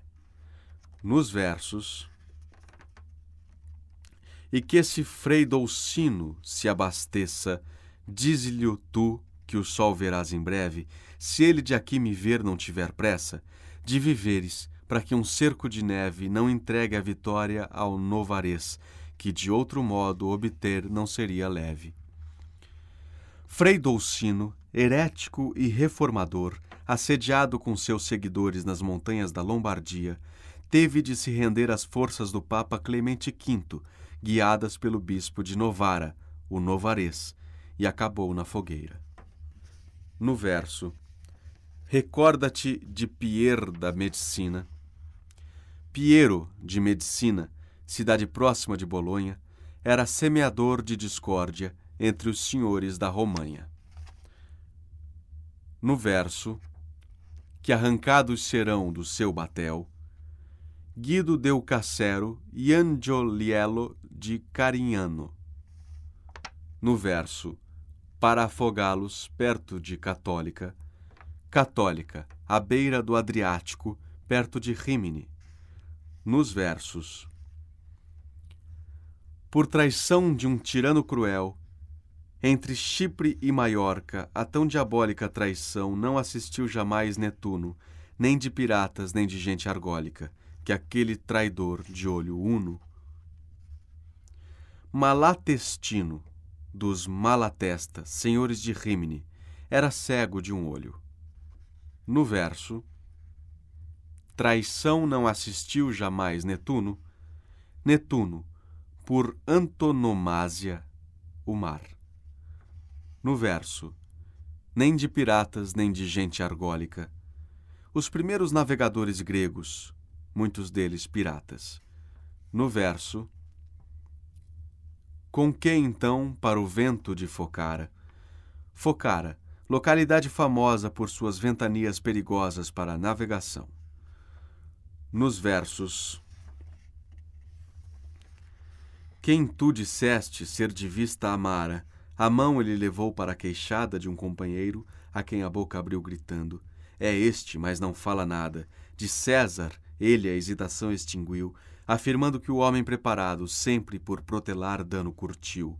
Oh, como agora parecia assustado, Curio, com a língua tronca na garganta, que tanto na palavra fora ousado.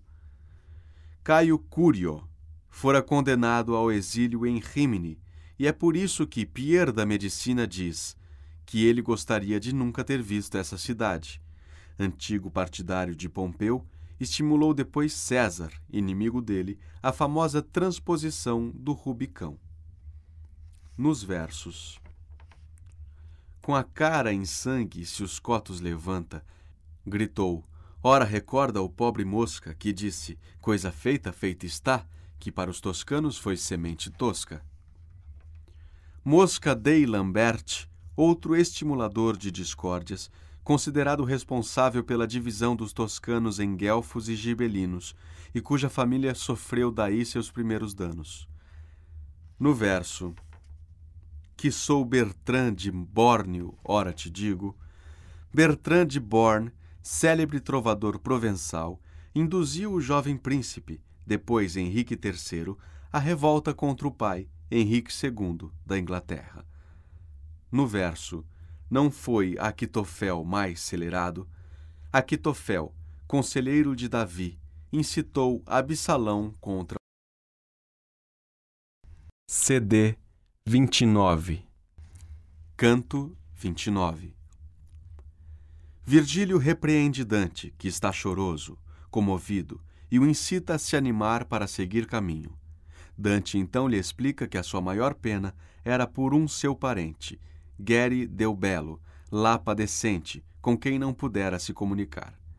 Passam para a décima vala, onde são punidos os falsificadores, que têm o corpo todo recoberto de sarna e são quase incapazes de se movimentar.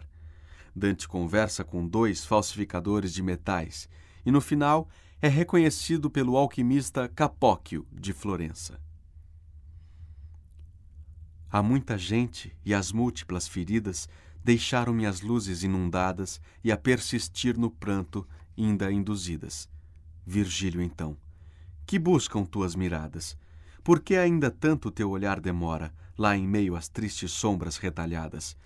Noutros bolsões não foste como agora. Pensa que o vale, se contá-los crês, por vinte e duas milhas se estende afora. E já se encontra a lua sob nossos pés, Pouco é o tempo que nos é concedido, e há mais coisas para ver que estás que vês. Se tu tivesses, respondi, entendido a causa pela qual olhando estava, terias minha parada consentido. Ia-se, entretanto, e eu, que o acompanhava, ia também desfiando essa resposta, e acrescentei: Dentro daquela cava, onde tanto eu mantinha a vista posta, creio que uma alma de meu sangue chore a culpa sobre a qual tal custa é posta. E o mestre respondeu: Não se penhore teu cuidado por ele e seu flagelo. Pensa outra coisa, e ele por lá demore, que eu, lá ao pé da ponte, pude vê-lo mostrar-te e ameaçar com o dedo erguido, e nomeá-lo entendi, Geri del Belo. Mas tu que estavas tão entretido, com a sombra do que já teve alta forte, lá só olhaste após ele ter partido. Ó oh, mestre meu, a sua violenta morte, que ainda vingada não lhe foi, disse eu, por ninguém que esse agravo também porte, foi que o indignou, e ele se recolheu sem comigo falar, como parece, e foi isso que mais me condoeu. Fomos falando até onde aparece, desde a ponte, a visão do vale inteiro, que o fundo alcançaria se luz lhe houvesse. de Malebolge ao claustro derradeiro chegando, onde os seus frades percebidos podiam já ser do nosso paradeiro, flecharam-me inauditos alaridos, com setas de piedade contundentes, donde eu com as mãos me tampei os ouvidos. Como seria se nos meses mais quentes de Valdiquiana os hospitais, somados aos de Marema e aos sardos, seus doentes, todos juntassem num fosso atirados? Era isto aqui. E mau cheiro invadia, como que vem de membros gangrenados.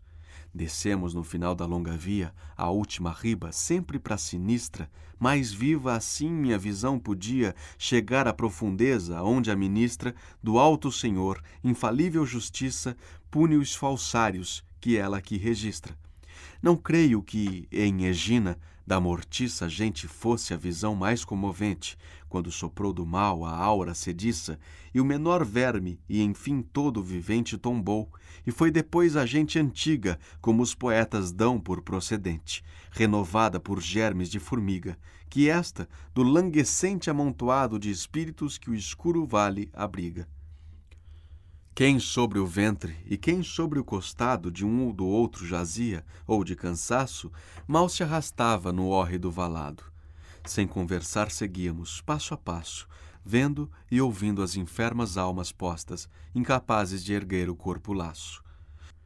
Duas vi sentadas, costas contra costas, como assadeiras postas para esquentar, cobertas da cabeça aos pés de crostas Nunca assim a almofaça vi esfregar moço de estrebaria que o dono apressa ou quem sua folga teve de adiar, como cada uma, sem parada obsessa, sobre si mesma as unhas, nos furores, lançava do prurido que não cessa. Assim soltam com a faca os pescadores as escamas do sargo, pertinazes ou de outro peixe que as tenham maiores. Tu, que com os dedos tua cota desfazes, dizia meu guia a uma sombra à sua frente, e ainda fazes, por vez, deles tenazes, dizes se algum latino aqui presente está, e espero que a unha te baste para esse teu labor eternamente. Latinos somos nós, neste desgaste que vês aqui, um respondeu gemendo. Mas quem és tu que por nós perguntaste? Respondeu o mestre. Sou um que, descendo, vou com este vivente, passo a passo, e o inferno todo a ele mostrar pretendo. Foi o mútuo suporte então relaço, e tremendo voltaram-se para mim, com os outros mais que o ouviram de rechaço. O bom mestre achegou-se-me, outro sim, dizendo: Ora, a falar-lhes tu começa. E eu comecei, pois que ele quis, assim. Que a memória de vós não desvaneça no primo mundo das humanas mentes, mas que por muitos sóis ainda floresça, Dizei-me, ora, quem sois e de que gentes? Por vossa triste e fastidiosa pena não sejais, por mostrar-vos reticentes. Fui de Arezzo, e este é Alberto de Siena, um respondeu, que me fez pôr ao fogo, mas outra é a culpa que aqui me condena. Verdade é que eu lhe disse, só por jogo, que alçar-me no ar em voo eu saberia, e ele, de pouco siso e muito afogo, se Dédalo não foi como queria, mandando-me queimar, se satisfez por alguém que para filho o elegia. Mas neste bolsão, último dos dez, pela alquimia que então no mundo usei de ser-me nós que não erra, me fez. Houve jamais, ao poeta perguntei, como em Siena povo tão vaidoso? Embora menos que o francês, bem sei donde, tendo-me ouvido, outro leproso respondeu ao meu dito, exceto Estrica, que sempre em gastos foi parcimonioso, e Nicoló, que a nova usança rica, em primeiro, do cravo divulgou no horto onde tal semente se radica, e exceto a turma na qual dissipou Cássia Daciano, a vinha e a mata rara, e onde o seu siso, o abalhoto, provou. Mas para que saibas quem assim te ampara contra os de Siena, afia o teu olhar e que bem te responda a minha cara. Verás que sou Capóquio, que falsear usava com alquimia barra e pataco, e se te espreito bem, deves lembrar que fui por natureza bom macaco. No verso, com a sombra do que já teve alta forte, Bertrand de Born que fora senhor de Altfort. no verso, de Malebolge ao claustro derradeiro, claustro, no sentido de lugar fechado, e, portanto, os seus reclusos assemelhados a frades. Nos versos de Valdiquiana os hospitais, somados aos de Marema e aos sardos, seus doentes, refere-se a localidades de malária endêmica. No verso, não creio que em Egina da Mortiça, ilha grega, lenda recontada nas Metamorfoses de Ovídio. No verso, fui de Arezzo e este é Alberto de Siena, Grifolino de Arezzo, famoso alquimista, acusado falsamente de heresia por seu desafeto Alberto de Siena, que o fez condenar à fogueira por seu protetor, o bispo de Siena. No verso, Descer Minós, que não erra, me fez, Minós não se enganou, colocou-o entre os falsários. No verso,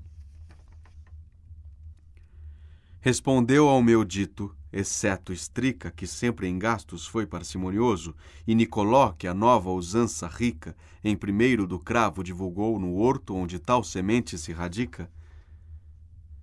Diversos gastadores de Siena, para suas folganças, importaram do Oriente pela primeira vez o cravo e outras especiarias.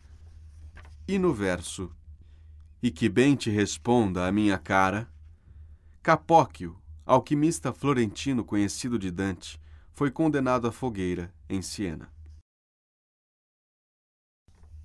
CD 30 Canto 30 Enquanto Dante ainda estava em colóquio com os falsários de metais, é surpreendido por dois espíritos em perseguição furiosa, Diane Xixi e Mirra, falsários de pessoas, que ele compara com furiosos da antiguidade. Encontra então o mestre Adamo, falsificador de moedas, cuja pena é a hidropisia, que o torna incapaz de mover-se. Este lamenta o seu pecado, acusa os seus cúmplices e acaba numa altercação com seu vizinho de pena, Sinon, coautor da burla do cavalo de Troia, condenado como fraudador de pessoas à pena de altíssima febre.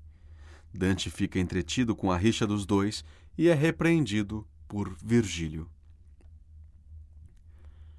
Quando Juno vertia o seu despeito em Semele e todo o sangue tebano, como mostrou em um e outro feito, Atamante tornou-se tão insano que, ao chegar-lhe a mulher, seus dois infantes nos braços carregando, num afano gritou: As redes entendamos antes que consiga de nós ter escapado essa leoa.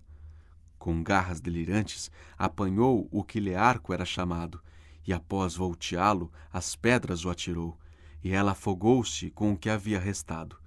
Quando a fortuna para baixo lançou de Troia a soberbia que tudo ousava, e o rei junto com o reino cancelou, Écuba triste, mísera e escrava, depois que morta Policena viu, e do seu Polidoro a sorte prava, na praia, o mar lhe revelou, saiu ladrando como um cão, tanto a inumana dor a sua pobre mente conveliu mas nem como a de Tebas e a troiana viram-se fúrias em alguém tão cruas contra animais e mesmo gente humana, como em duas sombras vi, pálidas, nuas, perseguindo-se com estardalhaço de porcos soltos das pocilgas suas.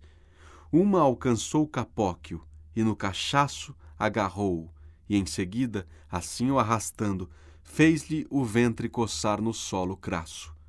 Ficou o aretino que, tremelicando, me disse: Aquele doente é Janis Xixi, que assim, raivoso, vai nos arrumando.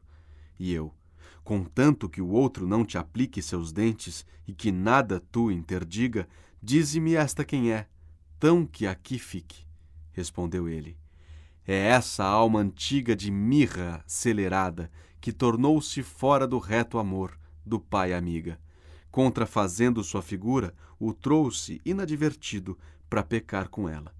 Como o outro que lá vai, que apresentou-se para ganhar da cavalariça a bela, como buoso Donate, e assim falseado, testou e ao ato após legal chancela, os dois raivosos tendo após passado, dos quais eu até então com inquietude não desviara o olhar, a outro danado volvia a atenção. A esse de chofre eu pude, suas pernas não considerando, a forma externa atribuir de um alaúde. A grave drobizia, que assim deforma os membros com os humores mal tornados e a cara com a barriga não conforma, conservava os seus lábios descerrados, como o éctico os tem, devido à sede, um para baixo e um para cima revirados. Ó vós, a quem, não sei porquê, sucede sem pena estardes neste vil flagelo, disse ele. Ora considerai, e vede aqui do mestre Adamo o esfacelo. Vivo, bem satisfiz as minhas guinas, e agora, ai, para uma gota d'água anelo. Os arroios que das verdes colinas do Consentino descem para o Arno, arrefecendo as margens montesinas, sempre sua imagem tornam-me a evocar no pensamento, isso mais me castiga que o mal porque no rosto me descarno. A justiça cruel que me fustiga busca motivo à terra onde pequei, para mais suspiros que a exalar me instiga. Lá está Romena, onde eu falsifiquei a moeda cunhada com o Batista, pelo que arço o meu corpo lá deixei. Mas caso aqui encontrasse a alma malquista de Alessandro, ou do irmão outro, ou de Guido, nem fonte branda pagaria essa vista. Já uma delas chegou, se o referido por raivosos daqui for verdadeiro, mas que posso eu, com o corpo assim rendido? Se eu estivesse ainda tão ligeiro para, em cem anos, só uma polegada andar, já estaria posto no carreiro. Aos procurar entre a desfigurada gente por onze milhas, trajetória que meia tem de largo da valada. Por eles estou nesta vexatória condição, que induziram-me a um florim cunhar que havia três quilates de escória. E eu, quem são estas duas almas que assim fumegam, quais mãos úmidas no inverno, junto de ti jazendo? Quando eu vim, respondeu, já encontrei-os neste inferno, e desde então sua posição não muda, nem creio vai mudar por todo o eterno. Ela acusou José de ofensa ruda, e ele, Sinon, em Troia foi perjuro, tal fumo exalam por sua febre aguda. Este, irado talvez por tão obscuro ser nomeado por meu interlocutor, com o punho o golpeou no ventre duro, que ressoou como se fosse um tambor, e mestre Adamo, com um braço erguido, bateu-lhe o rosto com igual vigor, dizendo: Embora seja-me impedido de me mover por inflexíveis travas, meu braço é livre para o que for devido. E o outro então: Quando seguindo estavas para o fogo, não era ele tão presto, mas o tinhas bem mais quando cunhavas. E Adamo: Isto que dizes não contesto, mas não foi tão veraz a tua linguagem em Troia ao ocultar o dolo infesto. Se falso eu fui, tu falsaste a cunhagem, se não disse. E aqui eu pago um só resvalo, e tu, mais que qualquer desta hospedagem. Recorda-te, perjuro do cavalo, lhe respondeu o da barriga inchada, e que te doa por cada um que lembrá-lo. E que te aflija a tua língua rachada e o ventre, o outro tornou. Que a aguaça graxa incha e a visão te obstrui qual sebe alçada e o moedeiro. E a boca a ti te racha do teu mal pela própria consequência, porque se eu tenho sede e o humor me empacha, a tua cabeça dói, e é tal tua ardência que um convite a lamberes de narciso e espelho exigiria pouca insistência. E eu, ao ouvi-los parado, de improviso ouço meu mestre.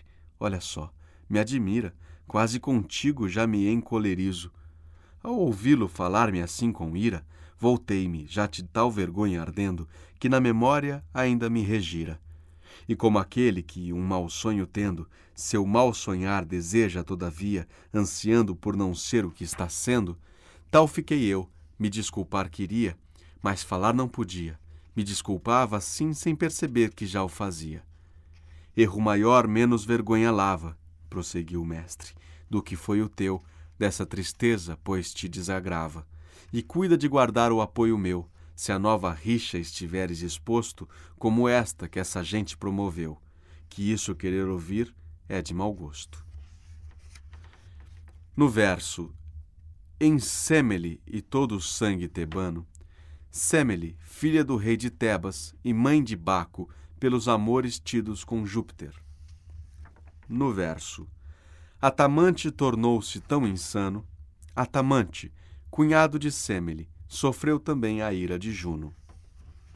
No verso, Écuba triste, mísera e escrava, Écuba, mulher de Príamo, rei de Troia. No verso, uma alcançou Capóquio e no cachaço. Capóquio. No verso, ficou o aretino que tremelicando. O aretino é Grifolino de Arezzo, que estava em colóquio com Dante. No verso, me disse aquele doente é Diane Xixi. Diane Xixi é o outro do verso 42, que para ganhar a mais bela égua da cavalariça de Buoso Donati, que acabara de falecer, intestado, apresentou-se como sendo ele no leito de morte e ditou o testamento em seu favor. No verso de mirra acelerada que tornou-se, mirra é só o personagem mitológica no verso aqui do mestre Adamo, o esfacelo, mestre Adamo, por incitação dos condes de Romena, Guido, Agnolfo e Alessandro, cunhava com liga falseada os florins de Florença, que levavam a imagem de São João Batista. Foi descoberto e levado à fogueira. No verso, nem fonte branda pagaria essa vista, uma nascente em Romena. No verso, ela acusou José de ofensa ruda, e ele, Sinon, em Troia foi perjuro. A mulher de Putifar, que inculcou José, e Sinon, o grego, que induziu os troianos a receber o cavalo de Troia. No verso, que um convite a lamberes de Narciso, o espelho de Narciso é a água da fonte onde ele se espelhava. E no verso, assim sem perceber que já o fazia, a vergonha que o incapacitava à fala representava um pedido de desculpa. CD 31 Canto 31 Chegando à última beira do oitavo círculo, Dante crê ver torres à distância, que Virgílio explica serem os gigantes que estão à volta do fosso central do inferno e para ele são visíveis da cintura para cima. Chegam então a ver de perto Nemrod e Efialte, gigantes mitológicos, e por fim Anteu, que se dispõe a apanhar Dante e Virgílio juntos na última beira e depô-los no fundo do inferno. A mesma língua que antes me pungiu, fazendo-me corar uma e outra face, já o remédio em seguida me supriu. Assim ouvi que a lança costumasse, de Aquiles e seu pai, ser portadora de mal presente que a benigno passe. Ao triste vale as costas dando agora, galgamos de sua riba a fragaria, que percorremos em silêncio afora. Menos que noite era, e menos que dia, aqui, e pouco adiantava minha visão, quando o som de uma trompa, que faria bem frouxo parecer qualquer trovão, levou o meu olhar, acompanhando sua via ao contrário, para sua direção. Após o infausto desbarato, quando Carlos Magno perdeu a santa gesta, não suou tão terrivelmente Orlando. Para lá, mantendo minha visão presta, pareceu-me avistar erguidas torres, donde eu. Meu mestre, que cidade é esta? Respondeu ele. É porque tu percorres de muito longe esses escuros ares que com a imaginação em erro incorres. Bem verás como, quando lá chegares, pode a distância o sentido enganar. Portanto, o que convém é te apressares. E com carinho a mão é me tomar, para que o fato não vá parecer-te, antes de irmos adiante, de mais singular, saibas que não são torres, mas gigantes. No poço em roda estão, e arriba os faz de meio corpo todos despontantes. Como quando a neblina se desfaz e ao olhar pouco a pouco se anuncia o que escondia o vapor que o ar faz, assim, furando a cerração sombria, enquanto ia me achegando para a beira, fugia-me o erro e o medo me crescia. Qual de Monte Maggiore, a alta barreira circular que de torres se coroa, assim na orla que a volta o poço beira, torreavam de sua meia pessoa os horríveis gigantes, ameaçados por jovem ainda do céu quando trovoa. De um deles via já a cara, os dilatados ombros, o peito, e do ventre grã parte, e os braços tesos em ambos os lados. Bem fez a natureza quando a arte abandonou de seres semelhantes por mais algozes recusar a Marte. E se ela de baleias e elefantes não se arrepende, olhando sutilmente, suas escolhas são justas e observantes que, quando soma-se ao poder da mente, ainda a crueza e a força do colosso, defesa alguma pode opor-lhe a gente. Pareceu-me o seu rosto longo e grosso, tal como a pinha de São Pedro em Roma, e em igual proporção todo o seu osso. Assim, da borda que a visão o toma, do meio abaixo tanto era exibido, para cima, que para alcançar-lhe a coma, mal três frisões haveriam conseguido, donde trinta grão palmos presumi que teria o manto que o houvesse vestido. Rafael Maia Mec Zab Alme começou a gritar a fera boca, que doce salmo não daria de si, e para ele o meu guia. Ó oh, alma oca, cata essa trompa que te desafoga, quando ira ou paixão outra te toca. Encontrarás no teu pescoço a soga que a amarra e a acharás, alma confusa, sobre o teu peito onde pendendo joga. E a mim depois. Ele mesmo se acusa, ele é nem Mirode, por cuja má investida no mundo uma só língua já não se usa. Larguemos dele e de prosa perdida, porque para ele é assim qualquer linguagem, qual para outrem é a sua desconhecida. Logo fizemos mais longa viagem, voltos para a esquerda, e a um tiro de balestra outro encontramos, de mais fera imagem. Quem tenha tido uma tal arte mestra não sei dizer, por ter-lhe assim atado a frente à esquerda e as costas à mão destra, e desde o colo também enrolado, o anzil com uma corrente tensa de que até o quinto giro era avistado. Provar quis ele, com soberba imensa, a sua potência contra o sumo Jove. Disse o mestre, e aqui tem sua recompensa Enfial-te é ele, que mais não promove reptos que os deuses tornem a temer, os braços que agitou jamais não move. E eu, caso impedimento não lhe houver, gostaria que o briareu descomunal os olhos meus pudessem conhecer. Donde ele, tu verás Anteu, o qual está perto daqui, solto e falante, e vai levar-nos ao fundo do mal. Esse que queres ver está distante, posto e atado como este que se viu, salvo que mais feroz em seu semblante. De terremoto algum nunca se ouviu que sacudisse uma torre tão forte como o Efialte então se sacudiu. Logo, temi mais do que nunca a morte para qual já o próprio medo bastaria se eu não lhe visse da corrente o porte. Retomamos os dois a nossa via, e ao ponto enfim chegamos onde Anteu, bem cinco varas do poço surgia. Ó tu que no ditoso vale teu, que de Cipião marcou a glória e o fim de Aníbal, quando as costas lhe volveu, de mil leões já fizeste butim, e se houvesses também ido para a guerra dos teus irmãos, ainda se crê que ao fim terias vencido com os filhos da terra. Leva-nos, relevando o desprazer lá embaixo, onde o grão frio cocito serra. Sem que a Tifeu ou Tístio a recorrer o obrigues, pode dar-te este o que clama-se aqui, e não deves a tromba torcer.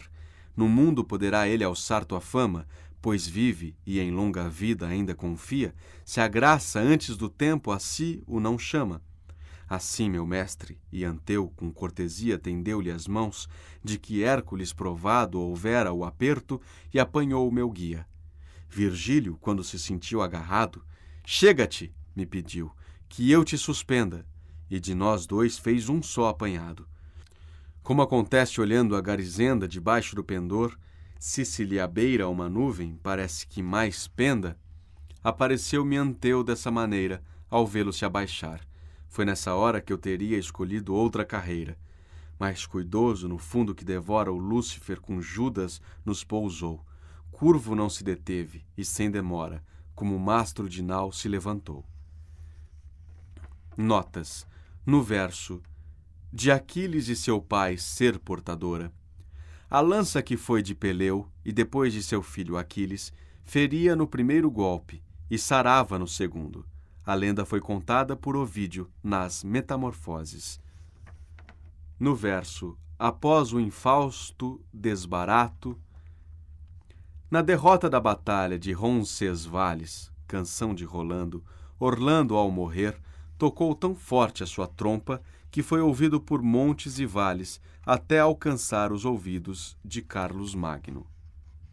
No verso, mal três frisões haveriam conseguido, frisões, habitantes da Frísia de elevada estatura.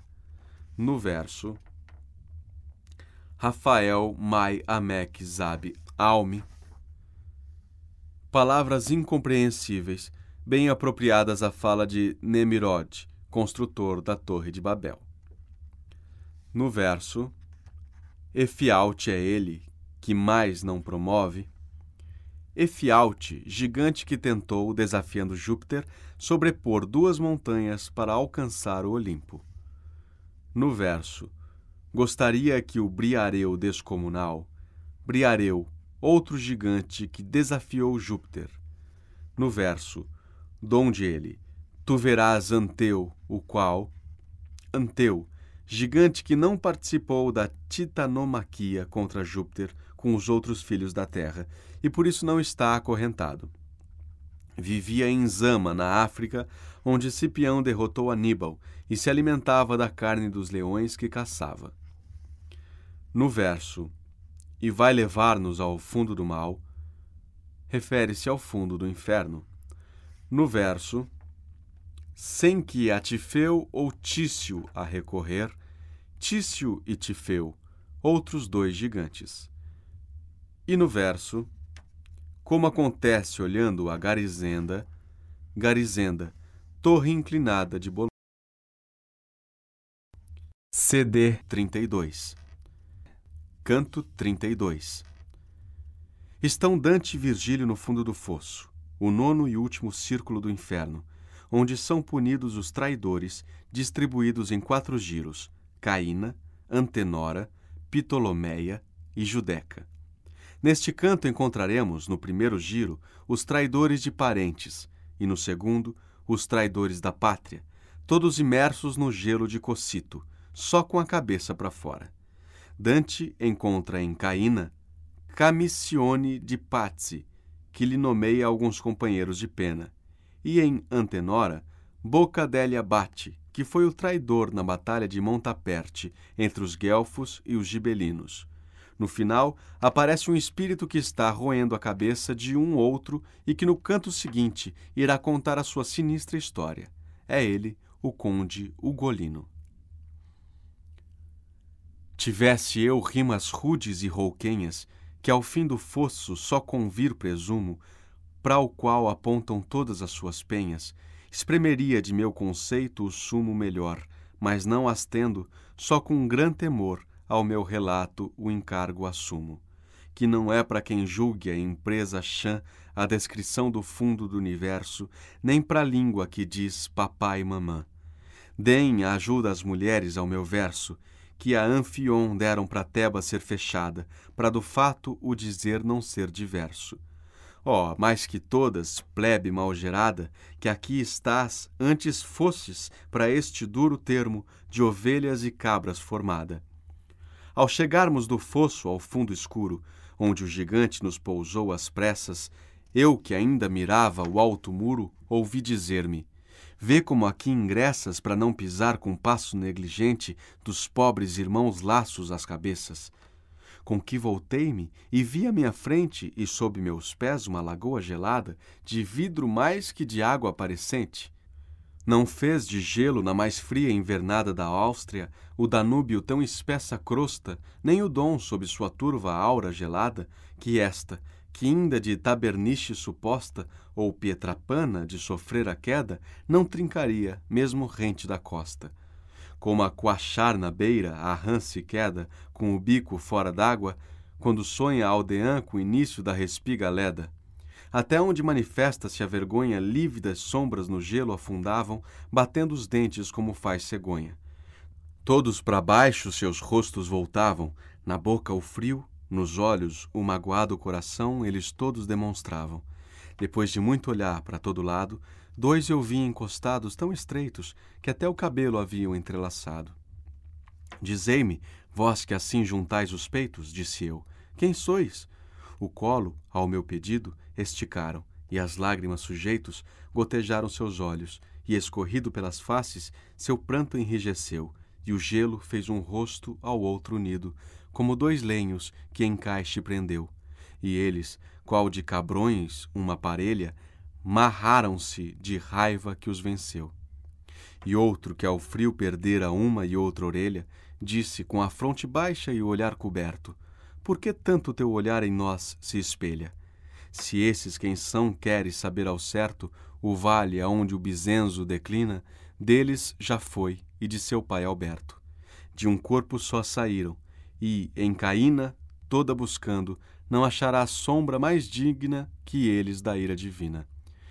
Não o de quem rompido o peito e a sombra foi de um só golpe, de Arthur pela mão, nem Focácia e nem este que me assombra com seu ricto e me encobre outra visão, e se chamou Sassolo Mascherone, se és toscano bem sabes já quem são. Enfim, digo-te que eu fui camissione dei pazzi, e para acatar com estas tiradas, Carlino aguardo para que aqui me abone. Mil faces vi depois, arroxeadas pelo grão frio, que ainda me dão tremura, como sempre darão lagoas geladas indo agora para o centro, que figura toda gravidade em si comporte, eu que tremia nessa eterna friura, não sei se foi querer, destino ou sorte, passando entre as cabeças, numa delas, com o pé e bem na cara, bati forte, que gritou em pranto: Por que me atropelas? Se tu não vens para acrescer vingança de montaperte, por que me flagelas? Voltei-me ao mestre. Um pouco aqui descansa, tão que aclarar uma suspeita intente. Depois me incitarás para a prestança. Parou o mestre e eu aquele impertinente, que mais alto imprecava ainda agora. Quem és tu que assim ralhas outra gente?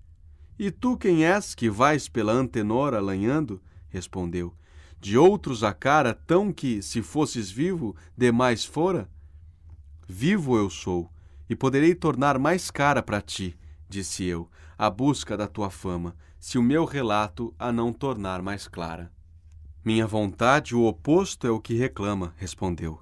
Sai e corta o ritornelo, que lisonjear mal sabes nesta lama. Teu nome agora mesmo vais dizê-lo, disse eu enquanto o erguia pelo cachaço, ou não vai te sobrar um só cabelo. Nem que me arranques todo o meu plumaço, não te direi, nem deixarei entendê-lo, por mil vezes que caia em mim teu braço. Disse ele que, enquanto eu do seu cabelo arrancava mais uma maçaroca, ladrava com o olhar fixo no gelo.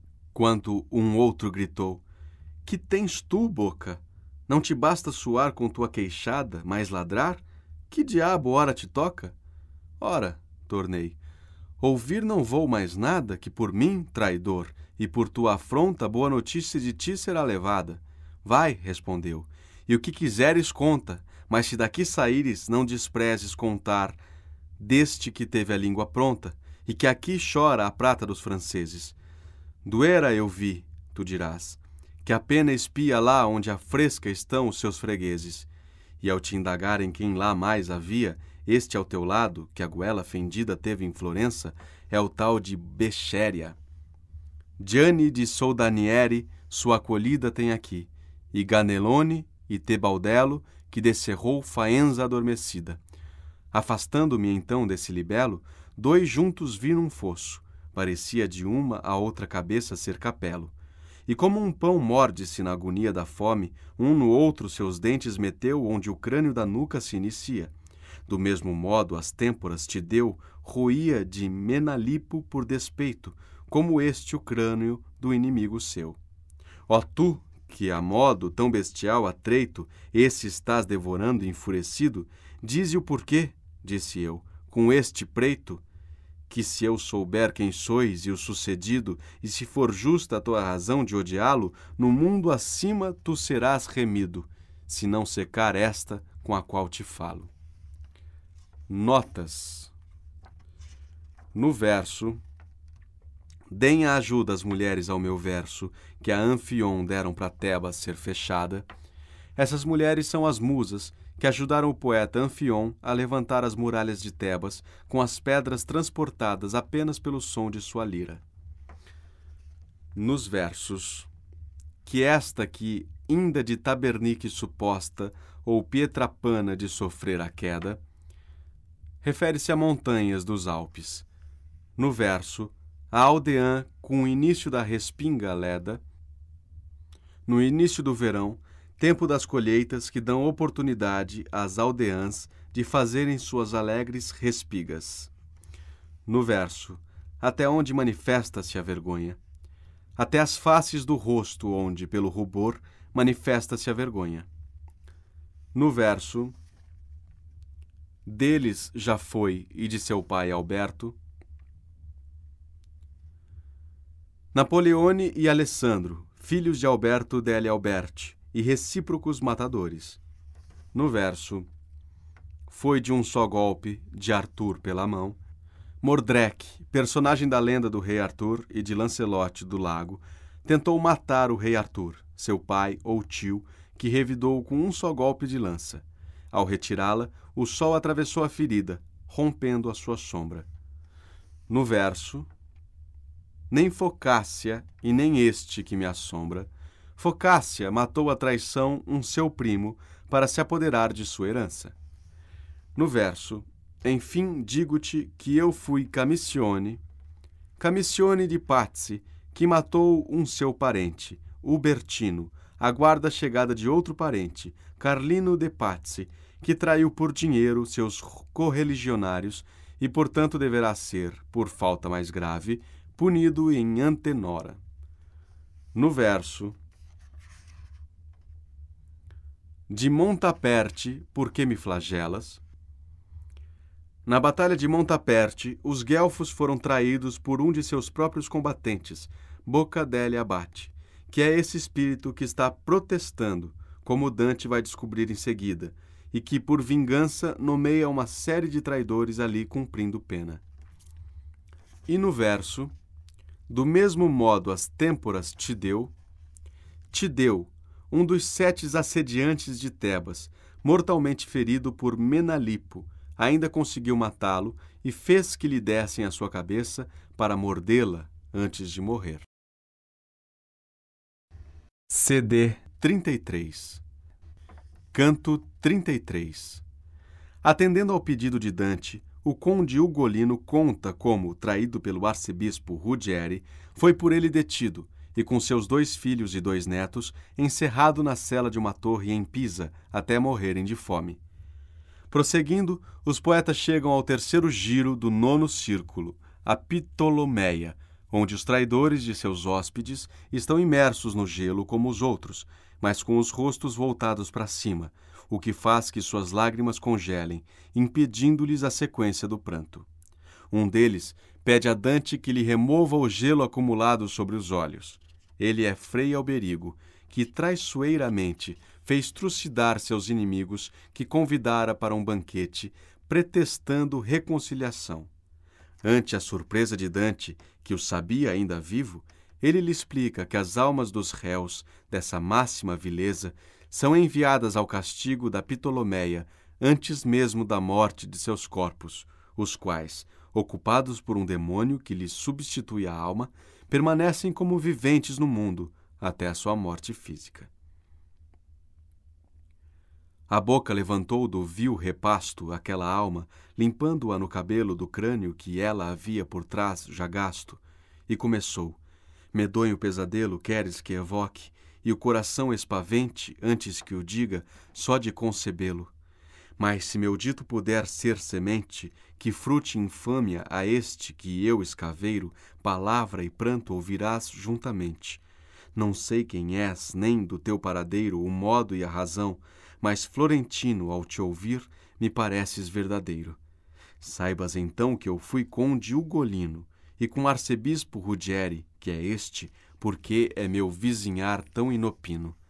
Como por sua perversa astúcia e preste a nele confiar eu fui detido e morto, não precisas que eu ateste, mas da crueldade que sofri, sabido não podes ter, e agora, ao conhecê-la, irás julgar como fui ofendido.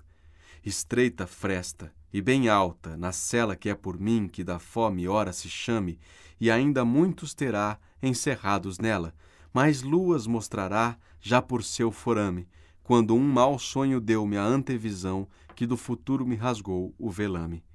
Este aqui estava, qual mestre e patrão, ao monte um lobo e suas crias perseguindo, que a pisa veda de Luca a visão. Uma impetuosa cainçada ganindo, com Galande e Sismonde, acompanhados de Lanfranque, o patrão ia conduzindo. Já o pai e os filhos pareciam cansados na breve fuga, e por cruéis colmilhos os flancos seus já havia dilacerados. Quando acordei antes do dia, meus filhos, presos comigo, ouvi choramingar no sono e pedir pão em seus bisbilhos. És bem cruel se não te dói pensar no que ao meu coração já se anunciava. E se não choras, de que sois chorar? Ora despertos, já se aproximava a hora de recebermos nosso pão, mas pelo sonho cada um duvidava. Cravejar ora embaixo ouvi o portão da horrenda torre, e a perscrutar eu vim dos meus as faces, sem qualquer menção. Não chorei, feito pedra dentro em mim. Choravam eles, e o Anselminho meu perguntou: Que tens, pai, que olhas assim? Não respondi, nem lágrima correu-me o dia inteiro, nem a noite entrante, até que ao mundo o outro sol rompeu. Quando algum raio seu clareou esse instante do doloroso cárcere, e eu vi, por quatro rostos, meu próprio semblante, ambas as mãos pela dor me mordi, e o pequeno, porque de fome só lhe pareceu o gesto meu, não só por si, disse-me: Pai, menor pena nos colhe se comeres de nós. Tu nos vestiste, destas míseras carnes, tu nas tolhe. Aquietei-me para não o tornar mais triste. Esse dia e o outro, as vozes foram mudas. Ai, dura terra, por que não te abriste? Do quarto dia, chegando às horas rudas, gado se me atirou estendido aos pés, dizendo: Pai meu, por que não me ajudas? Aí morreu, e como tu me vês, ainda vi caírem, de um em um, do quinto ao sexto dia, os outros três. Por mais dois dias, já cego, cada um a tentear, chamei depois de morto. Depois, mais do que a dor pôde o jejum. Sua fala aí cerrou, e com o olhar torto, retomou o crânio mísero com os dentes, assim como em seu osso um cão absorto.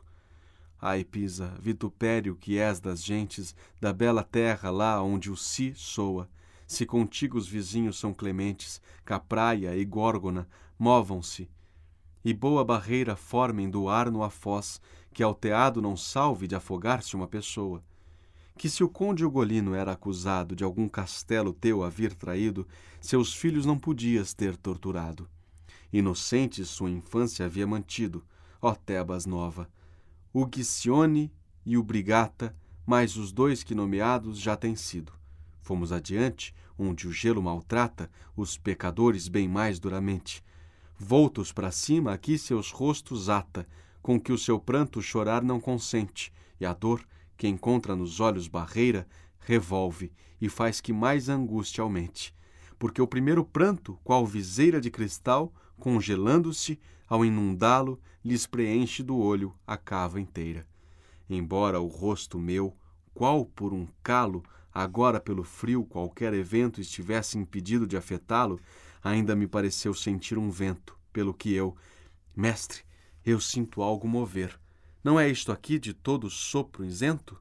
E ele a mim, poderás logo saber, Teu próprio olhar vai te dar a resposta, vendo o que é que este vento faz chover. E um dos danados da gelada crosta para nós gritou: Ó oh, mais perversos réus, pois que vós foi a última pena imposta, livrai-me a vista destes duros véus, para o desafogo que a dor ligeira até outra vez selar os olhos meus? E eu respondi: Para que ajudar-te eu queira? Dize quem és. Se for falso o que digo, possa eu chegar ao fundo da geleira. Ao que ele então: Eu sou Frei Alberigo, aquele eu sou das frutas do mau horto, que aqui recebo tâmara por figo. Ó, oh, exclamei, estás tu então já morto? E ele: Com o corpo meu, que acaso esteja no mundo acima, todo liame é curto. É Ptolomeia que este dom bafeja muitas vezes de uma alma se aquinhoa antes que solta por átropo seja. E para que tudo, rosto meu, com boa vontade, soltes meu pranto vidrado, dir-te-ei que logo que uma alma traiçoa, como eu fiz, o seu corpo lhe é levado por um demônio que após o governa até o seu tempo todo consumado, e ela cai nesta espécie de cisterna. Talvez esteja ainda no mundo belo o corpo deste que aqui agora inverna.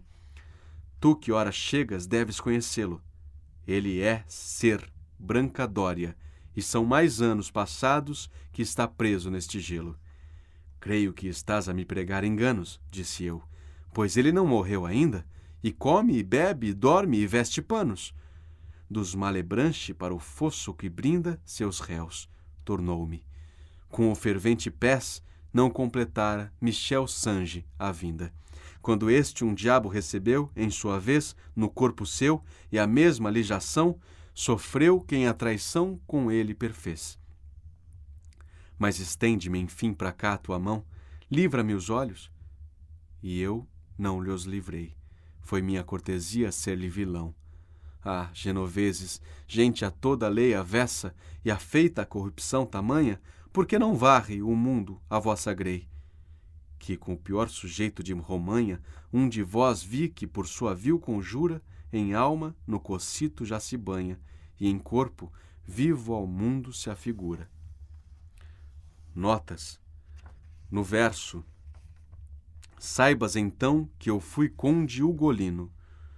O conde ugolino de la Guerasdesca, de família gibelina, por vinte anos poderoso senhor de Pisa e apoiado pelos guelfos, veio a se desentender com estes, dando ensejo ao arcebispo Ruggieri, chefe dos gibelinos, de lhe propor enganosa aliança que depois traiu, fazendo-o trancar com seus dois filhos e dois netos na torre dos Galandi, em Pisa, até eles morrerem de fome. Nos versos com Galande e Sismonde, acompanhados de Lanfranc, o patrão ia conduzindo, são chefes gibelinos em Pisa. No verso Da bela terra lá onde o si soa, o italiano é chamado a língua do si, sim. No verso Capraia e Górgona movam-se Capraia e Górgona, duas ilhotas próximas à foz do Arno. Nos versos Para o desafogo que a dor ligeira até outra vez selar os olhos meus, e eu respondi: Para que ajudar-te eu queria dizer quem és? Se for falso o que digo, possa eu chegar ao fundo da geleira. Ao que ele então eu sou Frei Alberigo, aquele eu sou das frutas do mau horto, que aqui recebo tâmara por figo. Frei Alberigo convidou seus inimigos para o banquete de reconciliação e usou a chamada do serviço das frutas como sinal para os seus sicários irromperem para trucidá-los. Na Ptolomeia, ele recebe tâmara por figo, isto é, pena mais cruel que o agravo praticado.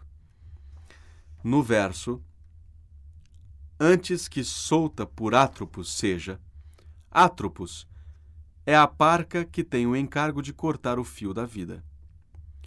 No verso, não completara Michel Zanche a vinda.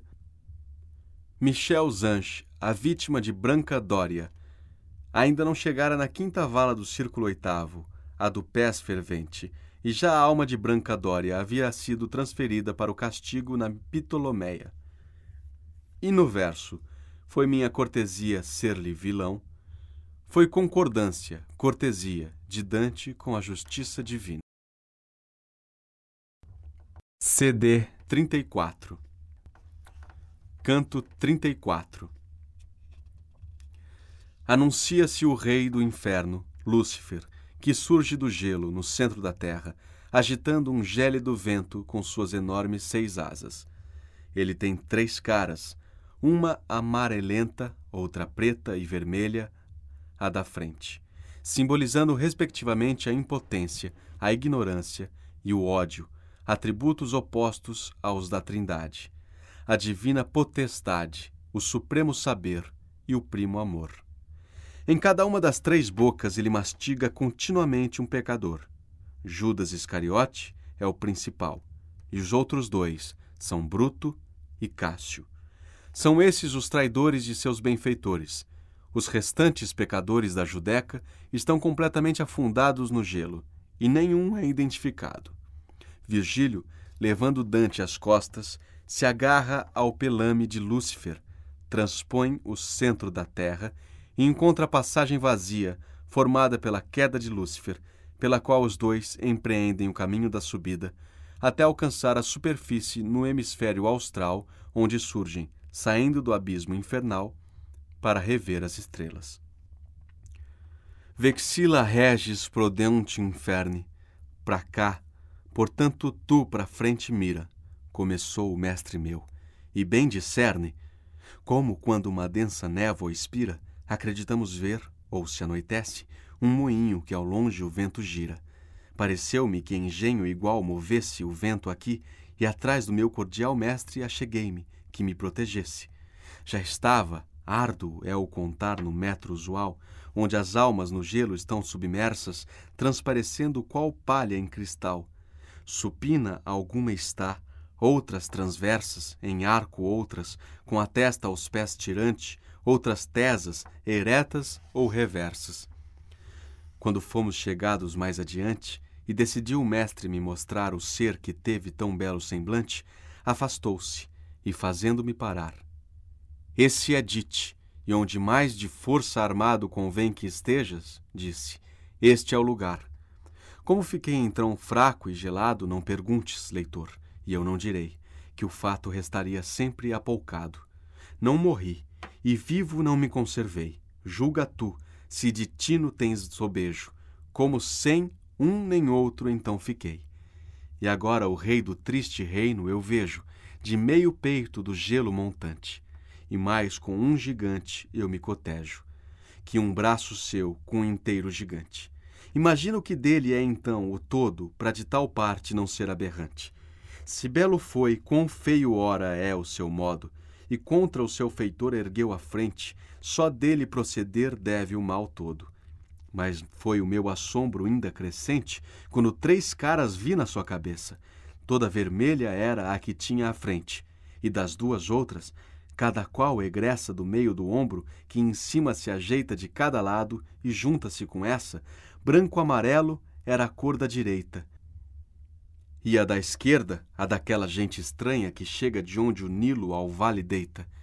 Um par de grandes asas acompanha cada uma, com tal ave consoantes. Vela de mar vira eu jamais tamanha.